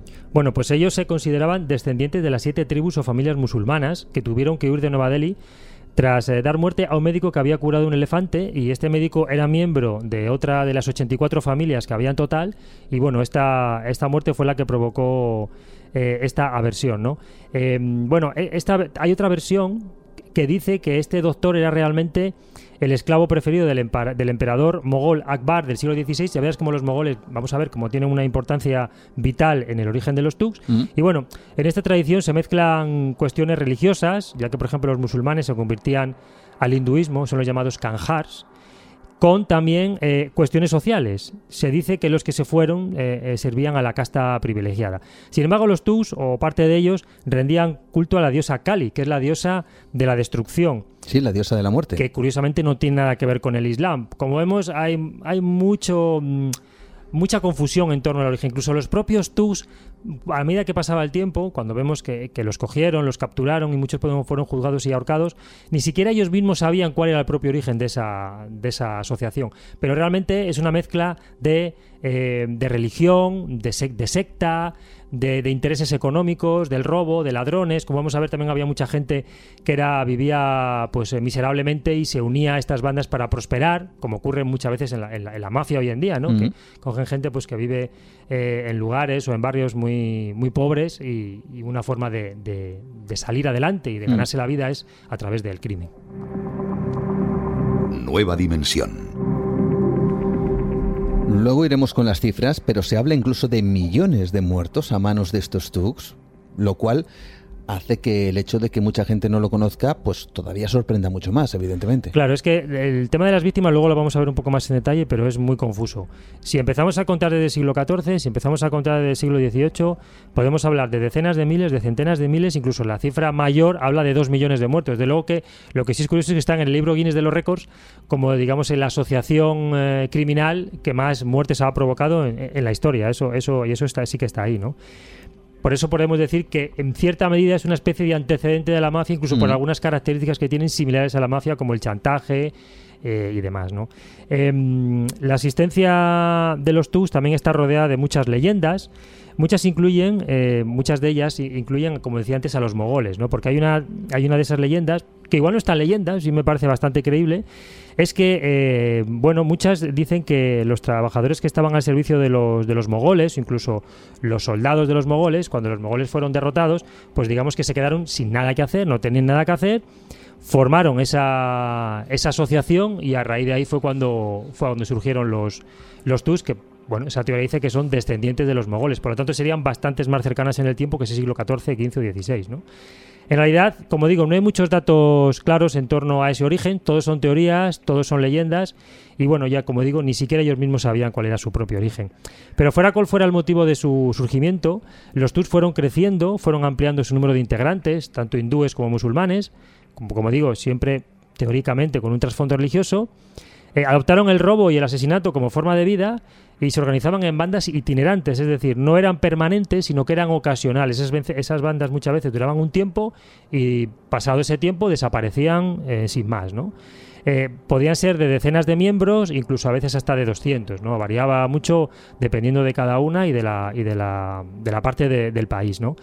Sí es verdad que tenían una parafernalia ritual para, para, intensificar un poco los vínculos entre ellos, porque sí es verdad que se relacionaban. Como te decía, también fuera de antena tenían una especie de, idioma, de simbología, pues que los identificaba en todas las partes de la India. No quiere decir que ellos cuando se veían, para identificarse que eran tus, pues tenían una serie de, simbología y de, lenguaje pues para identificarse. ¿Código secreto? Sí, una especie de código secreto, algo así. Para identificarse, qué curioso. Una historia realmente alucinante, la de los Tux, que estamos descubriendo esta noche con Pablo Tresgallo Vallejo.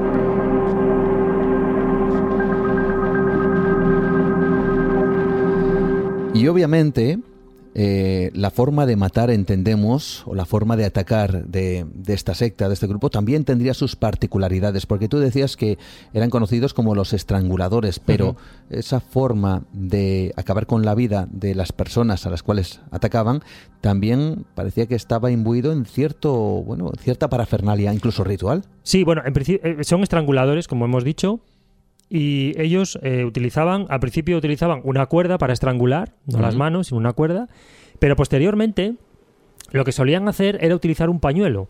Normalmente ese pañuelo, curiosamente, era de color amarillo y, ese pañuelo solía ser el rumal. El rumal es una especie de turbante o, un fajín de vestir que también se utilizaban pues eso, en la, cintura, que solía ser de ese color y era precisamente esa prenda la que ellos luego normalmente utilizaban para, para asesinar. ¿no? Era habitual que, que un Tug también formara una familia y que la actividad del padre fuera continuada incluso con los hijos, ¿no? Esos clanes también, nos recuerda a la mafia italiana, ¿verdad? La familia, ¿verdad? Sí. Nos recuerda un poco a eso, ¿no? Qué interesante. Sí, los tú, los tú, por ejemplo, lo que sí tenían una serie de normas a la hora de asesinar, normas así entre comillas, es que no mataban a niños, y es más, no solamente los asesinaban, sino que a veces los raptaban, los incorporaban a su grupo, los seleccionaban para formar parte de, esa banda.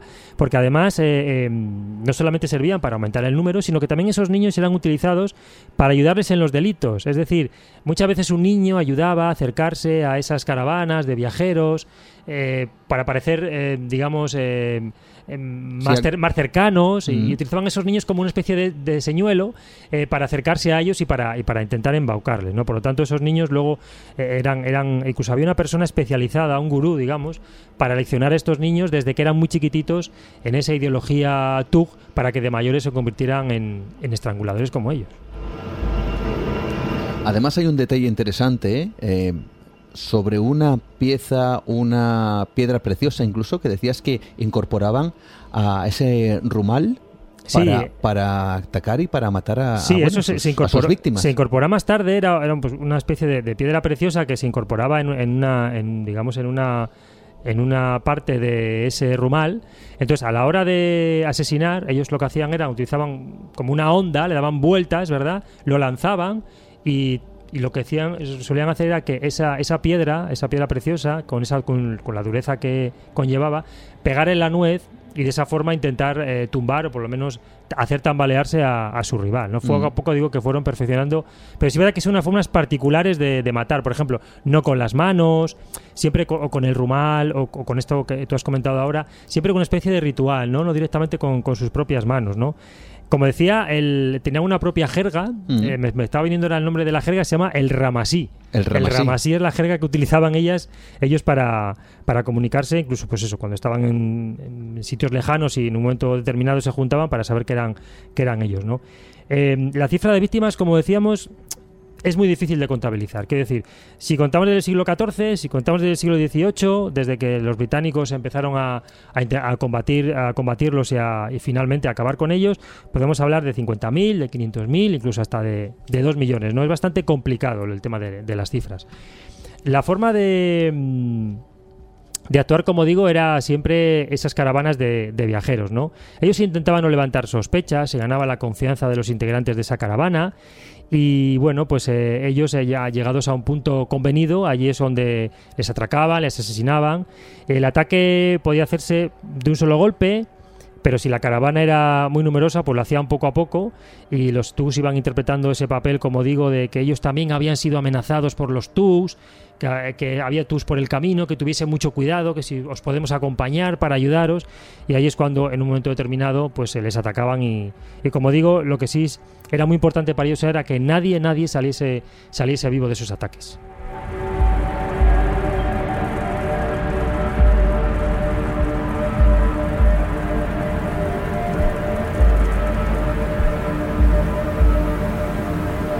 Que nadie saliese vivo de sus ataques, con todo tipo de artimañas para, bueno, convertirse en una sociedad criminal en la India de la cual muy poca gente a día de hoy eh, tiene constancia o recuerda o conoce incluso. Sí, bueno, como decíamos antes, no mataban a niños, pero también tenían otra serie de, de normas, ¿no? No mataban a mujeres tampoco, a enfermos, a discapacitados, a religiosos incluso tampoco a miembros de algunas profesiones, como por ejemplo eh, los Makut, que eran los conductores de, elefantes, o los tenderos o los pastores. Es decir, ellos tenían una serie de, normas a la hora de asesinar, pues que había gente que, la dejaba. Como digo, en estas circunstancias mm, se pretendía que nadie que nadie escapara, a no ser que fueras eso, una mujer o, estos, estos colectivos que, he dicho, ¿no? Mm. Pero, pero eso eran excepciones. Ya te digo que ellos eh, se dedicaban a saquear, a estrangular, con ese trasfondo, bueno, religioso, vamos a decirlo así. Y esta forma de, de matar era muy propia también del imperio mogol. Por eso digo que la teoría de que provenían de. tienen un antepasado mogol, pues esa teoría gana, gana fuerza, porque sí es verdad que esa forma de, asesinar era muy utilizada por, como digo, por, por, los mogoles. También utilizaban una planta venenosa, la datura, que adormecía a sus víctimas y de esa forma se facilitaba un poco también la labor a la hora de, de acabar con, los, con las personas que asaltaban. Las grandes distancias, el enterramiento de los cadáveres, aunque a veces también los arrojaban a pozos, pues eh, eso impedía que los familiares de los fallecidos se percatasen de la ausencia de una forma rápida, ¿no? Además, India es un país muy grande, con largas distancias en las comunicaciones de aquella época, ¿no? Entonces había, había muchos momentos en los cuales la familia se entraba muchísimos días o semanas después de las desapariciones de estas personas. Y entre todos estos Tugs había un personaje que sin duda alguna, eh, casi casi yo creo que en, que en la India puede que a día de hoy forme parte de las peores pesadillas. Un personaje llamado Buran Gemerer que, que, se lleva la palma en cuanto a muertes y asesinatos dentro de esta sociedad criminal. Sí, bueno, eh, por poner un nombre, porque hablamos de los TUS, pero no hemos dado ningún nombre en concreto. Tú bien decías que este Buran Hamedar que bueno eh, fue un líder fue un líder Tug y es un era un hombre realmente siniestro eh, nacido en 1765, es decir, en la época, vamos a decir, dorada de, los Tugs, él lideró una banda pues, que oscilaba siempre entre los 25 y 50 miembros en la zona central de la India. Y bueno, se le tiene, se le tiene, eh, se le considera uno de los mayores asesinos de la historia, porque él estuvo involucrado en mil asesinatos y, se corroboró posteriormente que de esos mil, 125 con sus propias manos, ¿no? Él fue juzgado y fue ahorcado en 1840 y fue él precisamente el que, el que introdujo esa, esa, esa técnica, esa novedad que hablábamos de, de coger el rumal eh, para estrangular y también el, de poner ese, esa piedra no para mm. darle la nuez, ¿verdad? Y, acabar con la vida. Hacer, o, matarle o hacer por lo menos tambalearse a, a su, a su rival, ¿no? Por ejemplo, el, em, esto que hablamos del, del, rumal con la piedra preciosa aparece en un, en un libro de Sherlock Holmes, concretamente en El hombre del labio torcido, en el cual hay un hombre que precisamente tiene ese, ese labio torcido, esa, esa, eh, ese defecto físico, precisamente porque le han dado con un rumal, precisamente con esa piedra preciosa en la cara y le destrozaron parte de, ese labio. Fíjate, incluso en Sherlock Holmes aparecen los tugs. Claro, porque en Sherlock Holmes, recordemos, Arthur Conan Doyle, estamos hablando también del siglo XIX y estamos hablando en una época donde, claro, la India, o más bien la presencia británica en la India, era pues eh, totalmente eh, era, común. Era una colonia. Era, una, colonia, y por lo tanto las historias de estos Tug llegarían más profundamente al Reino Unido que no a otros países. Sí, claro, por, por supuesto. Como a nosotros nos pueden llegar historias más de centro o de Sudamérica que a los británicos o a los franceses o a los alemanes, ¿no? Para los británicos se convirtió en una pues en una prioridad, ¿no? Erradicar esta, esta lacra, ¿no? Y ellos pues eh, se pusieron manos a la obra y bueno, pues eh, Lord William Bentriuk, que era el gobernador general de la India en los años 30 del siglo XIX, pues nombró a William Henry Steeman administrador militar y le encargaron la misión de intentar acabar con los Tugs, ¿no? una misión bastante complicada. Los Tugs habían aprovechado sobre todo el, vacío de poder durante la conquista británica para incrementar su, su actividad delictiva, como digo, en esa, en esa época era eh, su actividad delictiva era mucho mayor que en, épocas anteriores, era su época dorada, y entendieron que se trataba de una organización, por fin, de alcance nacional y que era realmente un problema grave, ¿no? Y cuando se pusieron ya manos a la obra. La captura de un jefe TUC llamado Faringuea eh, fue decisiva porque, bueno, en una serie de interrogatorios él reveló bastante secretos a los británicos y a partir de ahí es eh, cuando empezaron a acabar con ellos. Sobre todo, él descubrió una fosa común donde había, por ejemplo, un centenar de cadáveres, ¿no? Y a partir de ahí los británicos se lo tomaron un poco más en serio, porque no solamente se trataba mm, de los TUGs. Había otra serie de organizaciones, que también lo comentaba antes contigo, como eran los Dacoits, no mm. solamente los TUGs. Los Dacoits, ¿quiénes eran los, pues los Dacoits? era otra, otra banda criminal que operaba en, áreas boscosas del norte, incluso también traspasando la frontera yendo a, Birmania, aunque no tenían el asesinato como modus operandi, que también eran asesinos, pero no como los Tugs, pues los Dacoits han seguido actuando, fíjate, hasta la década del 2000. ¿Así? ¿Ah, incluso hoy en día hay zonas de la India y de Birmania donde la gente tiene miedo a pasar por allí porque todavía quedan los Dacoits que todavía están activos y hay zonas todavía en las cuales digamos que los Dacoits ejercen su influencia y es, y es complicado. Fíjate que muchas veces se habla del origen de las mafias, del origen de las eh, bandas criminales o de estas sociedades que se imbuyen directamente en el, en el asesinato, en, eh, bueno, en todo tipo de, de cuestiones que son delictivas. Y como incluso en España eh, yo recuerdo pues que también hubo una organización de ese tipo eh, la Garduña. Cuando, hablamos aquí de la Garduña. La Garduña efectivamente. Y dicen que parte de esos miembros de la Garduña fueron a Italia y que eh, de alguna forma sembraron la semilla de, la Cosa Nostra y de todas estas mafias que hay en Italia pero pero qué curioso porque al otro lado casi al otro lado del mundo en, en, la India nos encontramos que esto ya sucedía y esto ya ocurría recuerdo que dedicamos un programa a la Garduña como una especie de origen de la mafia italiana, ¿verdad? Y fue un programa muy interesante también. Y aquí, pues bueno, hablamos de los TUS que son todavía anteriores, ¿no? Como, como también el origen de una de una banda mafiosa. Como digo, los británicos pues eh, empezaron a recopilar información de muchas fuentes. Eh, verdad que Sliman eh, creó una hábil, hizo una hábil labor de inteligencia, le facilitaron mucha, mucha información y bueno, con, con esta información la verdad es que tejió una red por todo el país bastante interesante y consiguió que incluso muchos tú se convirtieran en espías y traicionaran a sus propios compañeros, ofreciéndoles esa, esa, inmunidad. Poco a poco fueron cayendo, se celebraron miles de juicios, miles de juicios que... Caray, miles de juicios. Miles de juicios, porque es que era una organización que, que, que aglutinaba todo el país, ¿no?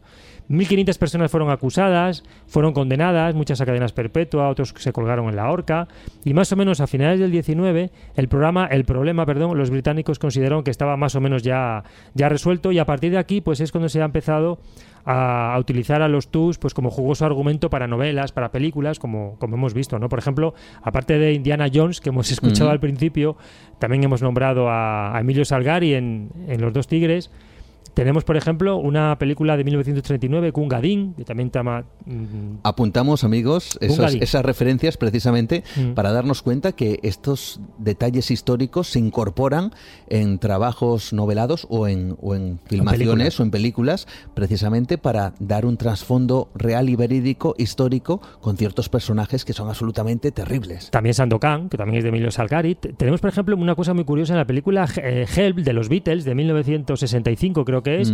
También ellos son perseguidos por los Tugs, como vemos. Los, Beatles. Los, Beatles. Perseguidos por los Tugs. Cara y amigos, cara y amigos. Tenemos eh, Julio Verne, La Vuelta al Mundo en 80 días. Phineas Fogg, cuando pasa por la India, también se topa con un territorio dominado por los Tugs. Tenemos una película protagonizada por Pierce Brosnan en el 88 de The Seavers, donde también aparecen los Tugs. Las referencias son muchas, ¿verdad? Sobre todo en el mundo anglosajón, por supuesto.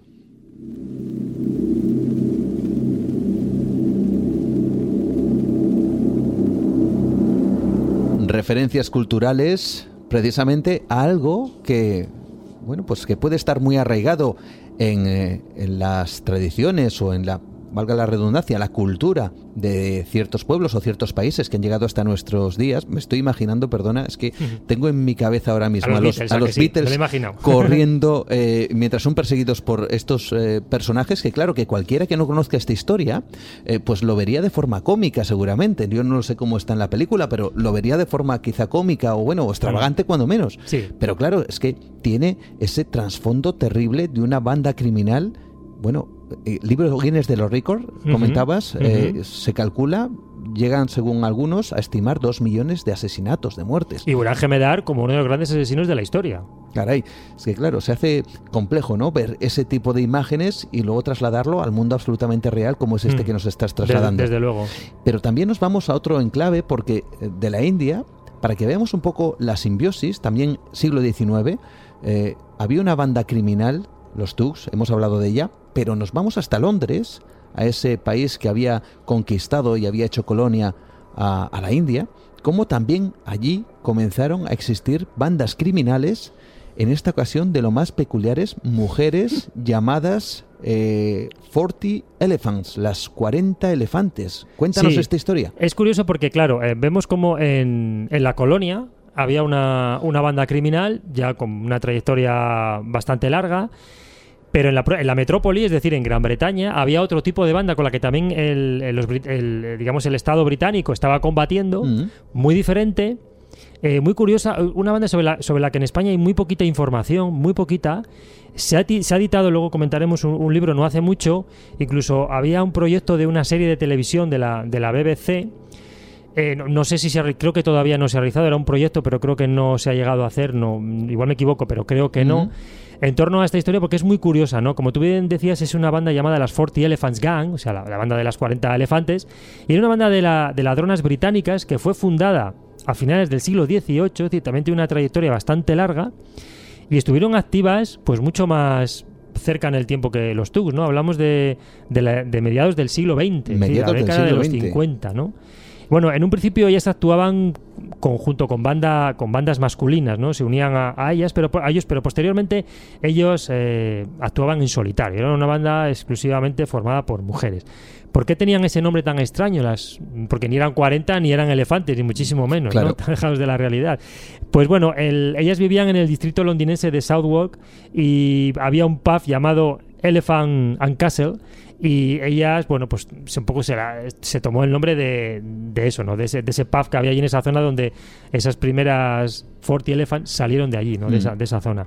En realidad se tienen se tienen más datos de, la, de las actuaciones de esta banda a partir de 1873, ya finalizando el siglo XIX, cuando una modelo llamada Mary Carr, digo lo de modelo porque es importante, porque vamos a ver ahora, el físico de estas chicas también era utilizado para, para hacer sus, en este caso no eran criminales, eran ladronas, pero utilizaban mucho su, la seducción y su físico para, para embaucar a los hombres. No eran asesinas, ¿no? Criminales eran, pero no Criminales, eran pero no asesinas, efectivamente.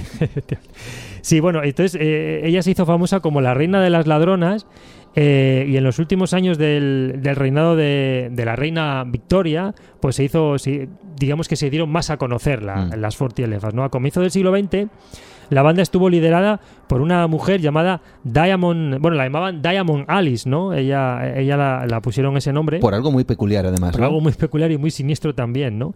Porque esta mujer eh, tenía en los, a ver cómo lo explico, los, eh, pues en los nudillos ponía, pues eso, unos diamantes o piedra, piedras eh, preciosas para si daba un puñetazo o golpeaba, pues hiciera más daño, ¿no? Fíjate, pues la, lo de Diamond, ¿no? La, lo de Diamond, Diamond Alice eh, y bueno, pues se adquirió ese nombre y se hizo, se hizo bastante famosa, ya era conocida como la, la reina de, la, de las ladronas de, de Londres. Y bueno, es, por ejemplo, tenía, se movía en un círculo muy determinado también, claro, con personas relacionadas con el, con el crimen. En este caso era con Maggie Hill. Maggie Hill era es otro personaje que aquí en España no es conocido, pero sí en Gran Bretaña porque era hermana de Bill Hill. ¿Y quién era Bill Hill? Bueno, pues Bill Hill era, digamos, el hombre que dirigió el AMPA y el crimen organizado en, Londres durante casi cuatro décadas. Es decir, Bill Hill era un hombre que era muy, muy conocido en Londres, eh, muy perseguido y era como, bueno, pues eh, tardaron mucho tiempo en, cogerle la mente, nunca, nunca le cogieron, falleció. Pero fija, para que veamos un poco con qué personas se, realizaba, se, se, relacionaba, en este caso las Forty Elephants, ¿no? Eh, se dedicaban sobre todo a saltar tiendas de lujo en el, en el West End de Londres y luego se extendieron por todo el país. Es decir, la red de las Forty Elephants salió de Londres y se extendió por más ciudades británicas. ¿no? Se cree, por ejemplo, que por ejemplo, entre la década de 1920 y 1930 se identificaron hasta 70 miembros directos de la pandilla. Vemos que lo de Forty se quedó a final corto, porque como digo, esa red salió de Londres, se amplió por toda Inglaterra, incluso fuera de Inglaterra, y, fue un número bastante, bastante elevado. ¿no? Digo... Mm, que eh, por eso, que, más o menos por aquella, por aquella época, en los años 30, se daba por se daba digamos por derrotada a, las Forty Elephants, pero no es cierto, porque es verdad que después de la Segunda Guerra Mundial, es decir, después del año 45, durante unos años más, siguieron actuando, digamos que la guerra fue una especie de paréntesis, pero posteriormente salieron otra vez, ¿no? ¿Y qué es lo que hacían estas mujeres? ¿Cuál era su modus operandi criminal? Pues mira, eh, ellas básicamente lo que, lo que hacían era robar. Los miembros originales de esta banda eh, por ejemplo, usaban ropa que modificaban. A ver, esto nos parecerá una tontería, pero vamos a ponernos en la situación y en la época, ¿no? Tenían, por ejemplo, bolsillos ocultos, eh, escondían su botín, por ejemplo, en abrigos, en fajines, en faldas, en pantalones, en sombreros. Robaban bienes por valor de miles y miles de libras en aquella época, en joyerías, ¿no? Crearon, eh, digamos que ganaron suficiente dinero como incluso para para mantener a sus propios cónyuges. Eran ellas las que mantenían a, sus maridos, que en aquella época pues era una cosa pues bastante llamativa. Invirtieron muchas veces su dinero en coches rápidos para poder escapar de la policía, es decir, robaban y luego cogían, bueno, coches rápidos, rápidos en aquella época. de la época, por supuesto, para transportar su, su botín. A veces también escapaban en tren, hay escapadas míticas también en tren. Además de robar en tiendas, también saqueaban casas y chantajeaban. ¿Cómo lo hacían? Pues miembros de la banda utilizaban cartas de referencia falsas para ser contratadas como sirvientas en esas casas y luego ahí robaban. También utilizaban, como digo, la seducción. Es decir, muchas veces mm, estas mujeres, que hay que decir, que se pueden ver algunas fotografías en internet, eran mujeres realmente atractivas. Eh, lo que hacemos es invitar a nuestros oyentes a que entren, busquen 40 Elephants y, y, bueno, pues encuentren esas esas caras, esos rostros, esos cuerpos de top model casi de, la época, de, la época, evidentemente, pero que les servía para sus actos criminales. Ellos, por ejemplo, estaban en una casa sirviendo, intentaban seducir al pues al, amo, al, señor de la casa, un señor casado, por supuesto, y luego para intentar destruir su reputación, pues les chantajeaban, les amenazaban con contarlo, y ellos pues no tenían más remedio pues que darles dinero o joyas o bueno lo que lo que ella les pidiera. Incluso eran tan violentas que no permitían, por ejemplo, que otras bandas robaran en su territorio y si lo hacían, pues tendrían que darles una parte de lo que habían robado y si no lo hacían, utilizaban el secuestro, incluso aquí la violencia física también, ¿no? Para ver de qué tipo de mujeres estamos hablando, ¿no? Eh, si bien varios miembros de la, de la pandilla fueron arrestados y condenados en muchas ocasiones, la verdad es que ninguna de ellas tuvo una pena muy dura. mm, oscilaban entre uno y tres años, es decir, no pasaron grandes temporadas en, en la cárcel. No solamente robaban joyas, luego también se dedicaban a robar ropa, que luego vendían a, comerciantes del mercado callejero y a casas de empeño y luego lo vendían pues a otro precio en digamos es que lo vendían en los mercados mm. ropa robada directamente de las tiendas. Toda una red criminal en esta ocasión gobernada dirigida por mujeres que tenían hasta ese apelativo, ese Forty Elephant, mm. y que estuvieron eh, prácticamente hasta mediados del, siglo, del siglo XX actuando en Londres. Sí, sí. Eh, estas mujeres, como digo, en definitiva, pues eran una banda que actuaba combinando la astucia, la artimaña, la distracción, la inteligencia también, las tácticas de seducción. Por ejemplo, ellas tenían una táctica que era la estafa de la goma de mascar, que, repito, nos parece una absoluta tontería, una chorrada, pero que en aquella época le sirvió para robar muchas cosas. Eh, por ejemplo, mm, una mujer pegaba el chicle debajo del mostrador, le mandaba a la chica que atendía a enseñar una serie de de, joyas o de lo que fuera, digamos que eh, ella pegaba en el chicle, el anillo, lo que fuera, se lo metía a la boca y muchas veces salían masticando ese chicle cuando realmente tenían una joya pegada pegada al, chicle. Muchas veces la persona, la chica que le, que le enseñaba esa joya era también cómplice, por lo tanto entre las dos se apañaban, ella lo en la boca, y mientras toda la policía estaba buscando dónde estaba esa joya, quién lo podía haber robado, pues ella simplemente se escapaba y salía de la tienda con esa joya en la boca. Como digo, me parece un truco absurdo, tonto, con las medidas de seguridad que hay hoy, pero en aquella época le sirvió para, para robar en, en muchas tiendas. Nueva dimensión. Adéntrate en otra realidad. Y por supuesto, alguien se estará preguntando cómo termina esta banda de mujeres criminales en Londres, Forty Elephants, llegan mediados del siglo XX y cuál es su, su fin. Pues mira, Diamond Alice, después de un periodo en la cárcel, salió y volvió a liderar la banda de las Forty Elephants, pero ya no fue lo mismo. Es decir, las circunstancias eran diferentes, las medidas de seguridad eran diferentes, ya no estaban tan unidas. Es decir, la red, digamos que se había disuelto un poco, no estaban tan conjuntadas y ya te digo, las medidas de seguridad y la policía, también todo lo que había aprendido durante el tiempo que les habían perseguido, hizo que, que Diamond Alice se retirara un poco y a partir del, de la retirada de Diamond Alice la banda se, se, disolvió. Es verdad que ella luego pasó a dirigir un, un burdel en el distrito de Lambeth, en, en Londres. Y bueno, poco más se sabe de ella, ¿no? Que también dirigió este burdel y luego, pues bueno, pues eh, falleció sin más, ¿no? Em, como digo, hay, hay un proyecto para, para hacer una serie en la BBC, pero como digo, no, no sé muy bien. Y en 2015 es verdad que se puso un poco otra vez eh, en boca de, de todos en, en, Gran Bretaña, a raíz del éxito de un libro que, que se titulaba Alice Diamond y los 40 elefantes, ese título, y bueno, es un escritor llamado Brian McDonald y puso un poco otra vez en el candelero a, a estas Forty Elephants, que incluso en Gran Bretaña estaban ya un poco olvidadas, y gracias a este libro, pues surgió la idea de hacer una serie y demás, y digamos que estas chicas salieron otra vez a la palestra. Pero como digo, como tú bien decías, yo invito a la gente a que investigue un poquito más. No, no te creas que gran información en torno a estas chicas, en español no hay mucho, pero a raíz de este libro, como digo, han salido más cosas, y sobre todo por ver sus caras, ¿no? Porque son chicas que tienen, eh, son atractivas, tienen esa candidez muchas veces, esa elegancia, pero claro, el trasfondo, el trasfondo a mí la verdad es que no me gustaría salir con ningún una de ellas.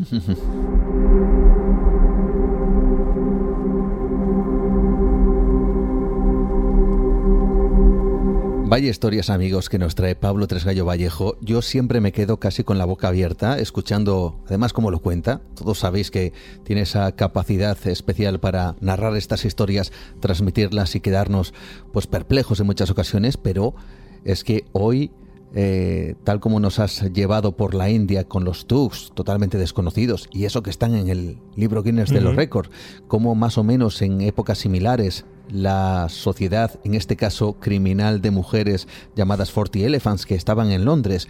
Eh, bueno, esto es alucinante. Y aparte, todavía tienes alguna cosita más que comentar. Le un apunte. Me recuerda en cierta medida, salvando las distancias, porque ellas eran criminales y asesinas, cuando hablamos de las guerreras de Dahomey. ¿Recuerdas? sí. Y en aquel momento es verdad que era una banda también de mujeres, no era una banda, sino que era un grupo de guerreras.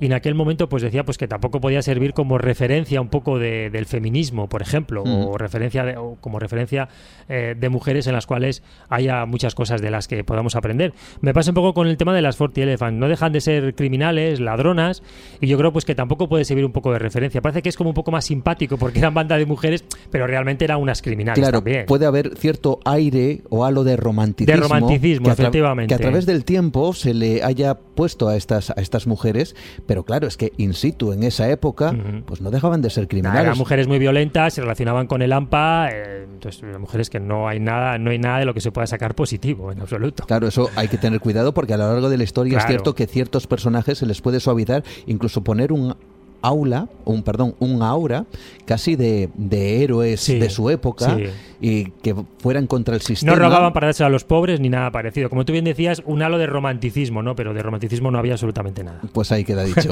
ahí queda dicho. Estas Forty Elephant, esa historia de los Tugs en la India que ha llegado también hasta nuestros días a través de la cultura popular y que esta noche hemos descubierto como siempre, con Pablo Tresgallo Vallejo. Muy buenas noches, Juan. Un abrazo.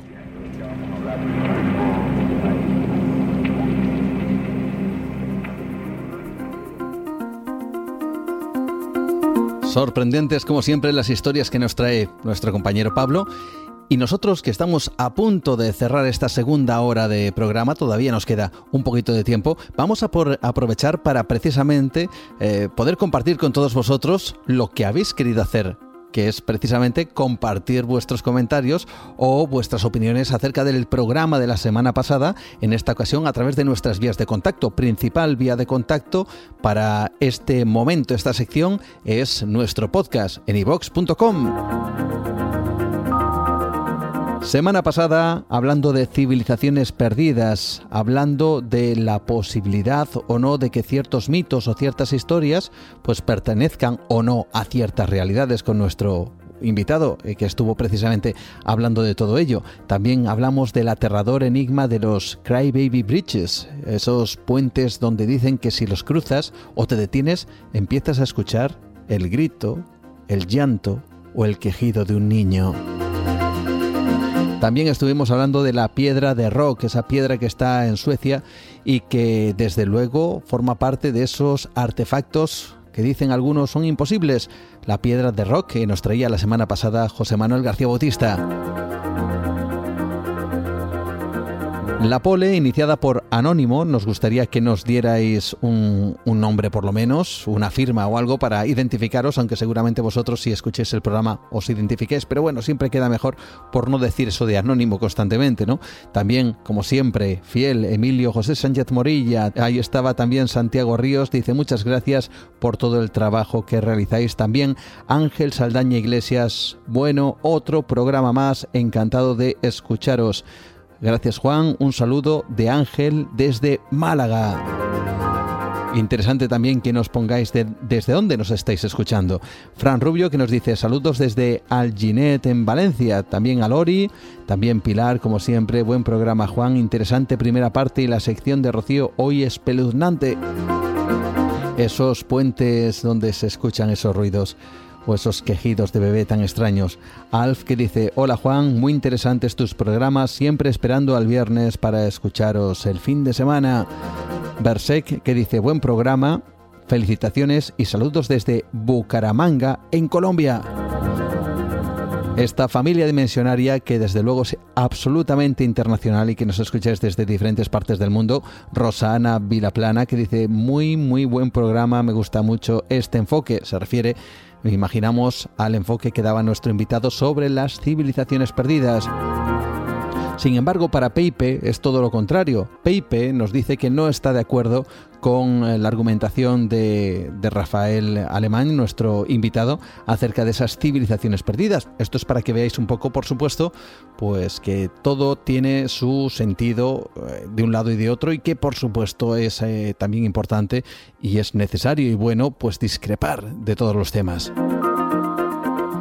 Iván desde Tudela, gran programa como siempre. Cafecito, sin embargo, mm, hace alusión al hermano pequeño de Nueva Dimensión, a ese misterio extra que le encanta, dice, y, y, le encanta cómo se relatan, cómo se consigue, dice, cómo consigues meternos de lleno en tus historias. Se me ponen los pelos de punta con muchas de ellas.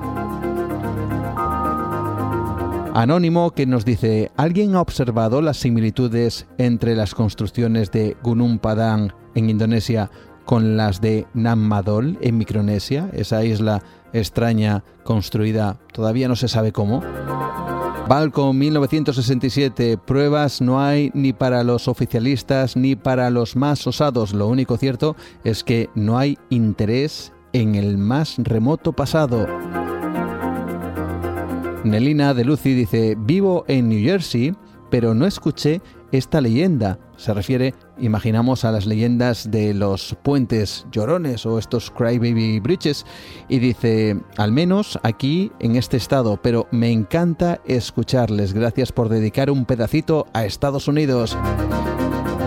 Ahí está desde New Jersey, Nelina, desde Colombia también, eh, buenos amigos. Y también, por supuesto, habéis querido eh, bueno, yo diría que compartir vuestras experiencias, incluso vuestros misterios, porque a través de nuestro email, nueva de radio.gmail.com, eh, Inma, una de estas grandes oyentes del programa, nos ha enviado una fotografía, eh, vamos a ponerla en las redes sociales para ver simplemente, eh, tiene una historia detrás, eh, pero queremos averiguar si alguien conoce esa pintura. Es una fotografía, es una imagen de una pintura y, bueno, pues estamos interesados porque hay una historia detrás, a ver si conseguimos desvelarla por completo, pero que nos gustaría casi casi que participarais vosotros como investigadores para intentar averiguar a quién puede pertenecer esa pintura que vamos a compartir a través de nuestras vías, a través de nuestras redes en Facebook, Nueva Dimensión, mi perfil Juan Gómez Ruiz, también en Twitter, arroba Nueva de Radio y en Instagram. ¿De quién es esa fotografía y quién está dibujado? ¿Quién es la modelo que aparece en esa imagen, en esa pintura? Bueno, pues quizá vosotros, alguno de vosotros, nos deis la respuesta.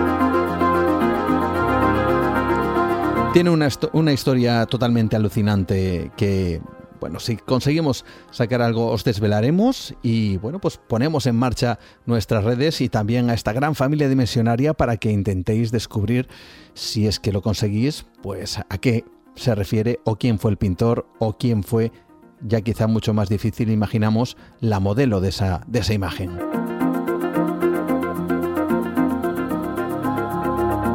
Prácticamente cerrando nuestro programa, prácticamente finalizando, antes, antes que nada, yo creo que es bueno e interesante irnos por la rama de la ciencia, por los misterios que también nos albergan en ese aspecto. Y qué mejor que José Manuel Nieves, el experto en ciencia y tecnología del diario ABC, para cerrar esta ventana al misterio y para asombrarnos con algunos de los enigmas que, por supuesto, indudablemente, están presentes en el ámbito científico.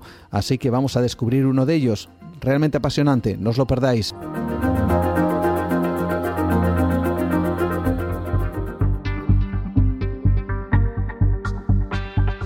Es una escena de lo más habitual en el cine. Lo hemos visto tantas veces en las películas que incluso nos llega a parecer algo ya normal. ¿Qué es lo que ocurre en las películas de ciencia ficción? Pues que es más que habitual ver cómo los astronautas entran en hibernación para cruzar la inmensidad del espacio, para estar dormidos mientras duran los años y años que, necesitan estar para llegar a sus destinos lejanísimos en, los viajes espaciales. En ese estado, en el de hibernación, el tiempo biológico se detiene y de esa forma la nave podría viajar o puede viajar durante décadas enteras sin que los ocupantes envejezcan ni un solo día. Además, el propio hecho de, estar hibernado, eh, la propia hibernación reduce enormemente el consumo de alimentos y de oxígeno por parte de las tripulaciones, con lo cual habría que llevar muchísimo menos eh, muchísimos menos provisiones en la nave, ¿no? porque todo el viaje no, no se consumiría nada, ni, ni, alimentos ni oxígeno. Y también se evita el desgaste muscular en las condiciones de gravedad cero, por no hablar de que el estado de inconsciencia durante mucho tiempo también podría minimizar los problemas psicológicos sufridos, por los astronautas durante sus viajes muy largos. Pero eso, insisto, eso es en las películas la realidad es que podrán alguna vez los seres humanos realmente llegar a hibernar. Es una pregunta interesante porque en la naturaleza abundan las especies que son capaces de entrar en estado de animación suspendida, pero hay otras que sencillamente no pueden, no hibernan nunca. ¿A qué se deben esas diferencias? Se preguntan los científicos y sobre todo, ¿tienen todos los animales el potencial de hibernar, incluso si nunca lo hacen en la naturaleza? Pues eso es precisamente lo que se han preguntado un equipo de investigadores japoneses de la Universidad de Tsukuba y han encontrado parte de la respuesta. Desde luego una cosa muy interesante. Acaban de publicar un estudio en Nature y en ese estudio anuncian que han encontrado un tipo de células cerebrales en, los en cerebro de ratones concretamente, que pueden llegar a desencadenar un estado que es similar al de la hibernación cuando esas células se activan. Y los ratones no son de esos animales que hibernan de forma natural. Los animales que sí hibernan, sin embargo, eh, cuando hibernan, cuando entran en estado de hibernación, lo suelen hacer durante el invierno, cuando la, comida escasea más, cuando los recursos son más escasos. Por ejemplo, pensar en los osos. ¿no? El metabolismo se ralentiza, la temperatura corporal baja hasta el mínimo necesario para mantener activas las principales constantes vitales. ¿no? Se reduce drásticamente el consumo de energía, en fin. El ritmo cardíaco también se hace más lento, la respiración más débil, la actividad cerebral incluso se reduce hasta quedar en los niveles de subsistencia. Pero eso sí, cuando se despiertan, al volver a despertar, y esto es muy importante, los animales están perfectamente sanos, mucho más delgados, es verdad, pero sanos. Pero vamos a volver a los ratones del experimento japonés. A pesar de que eh, los ratones, como os acabo de decir, no hibernan de forma natural, los científicos eh, eh, han encontrado, han demostrado que con simplemente activar un, típico, un tipo específico de células cerebrales que se llaman neuronas Q, es posible conseguir que los ratones entren durante varios días seguidos en un estado que desde luego se parece mucho a la hibernación. A ver, eh, los ratones lo que hicieron fue empezar a exhibir cualidades eh, que que, cumplían con todos los criterios de, de, una hibernación.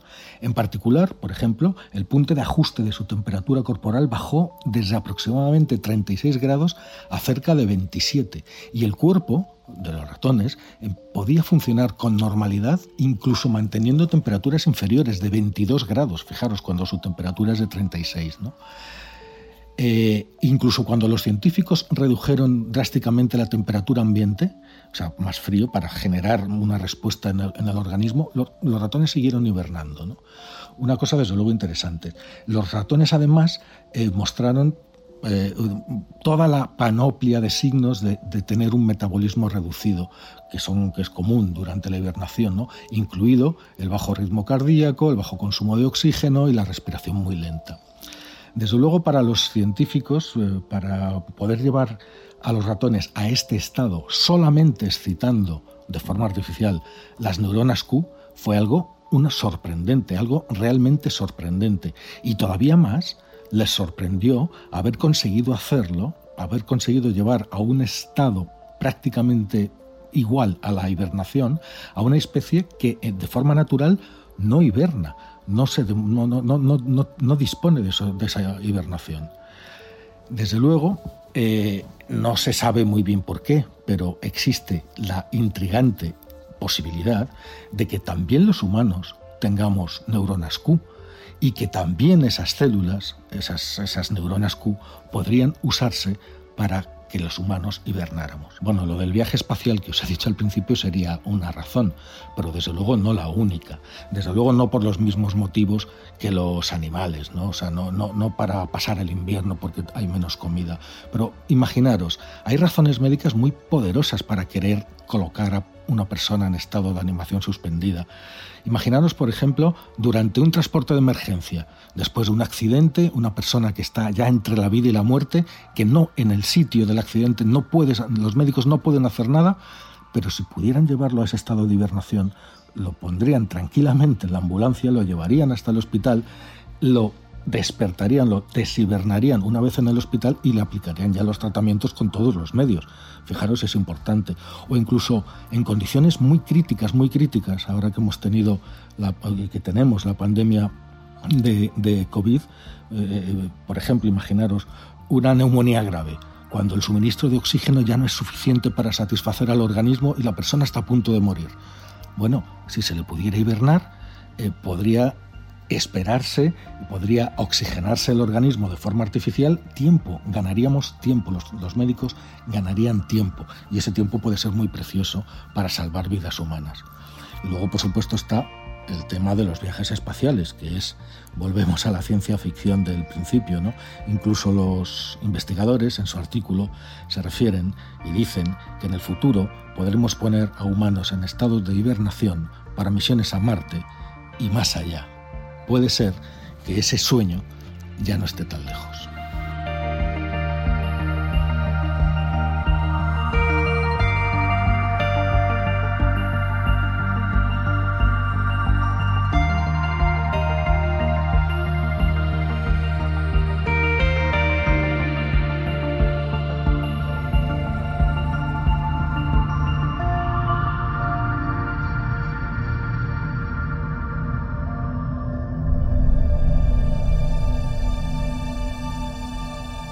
Llegamos ya al final de nuestra segunda hora en Nueva Dimensión. Cerramos con esa perspectiva siempre de la inmortalidad, perspectiva e investigación que, como hemos descubierto, también la ciencia está tratando de averiguar. Eh, es cierto que hay muchas formas en donde el hombre parece que está buscando esa inmortalidad o a veces esa perpetuación en el tiempo también para ciertas cuestiones, ciertos retos lo decía José Manuel Nieves, ¿no? El reto de la conquista más allá de la Tierra y partiría y pasaría precisamente por la perpetuación también de la vida de aquellos que viajaran hasta los confines, quién sabe, del espacio. Aquí, por cierto, en el programa incluso estuvimos un día tratando con expertos, con la única empresa que existe en nuestro país de criogenización, es decir, de la perpetuación de la vida, pero a través de la congelación humana. Bueno, y esto es realmente interesante. Me gustaría algún día quizá rescatar las palabras de esos científicos y también de esas empresas con las cuales estuvimos hablando en esta ocasión acerca de la criogenización, esa perpetuación de la vida, esa hibernación forzada incluso para curar enfermedades o para alargarnos en el tiempo. Interesantes siempre las propuestas que realiza José Manuel Nieves, el experto en ciencia y tecnología del diario ABC, que nos trae a través de ese programa especial que se llama Materia Oscura.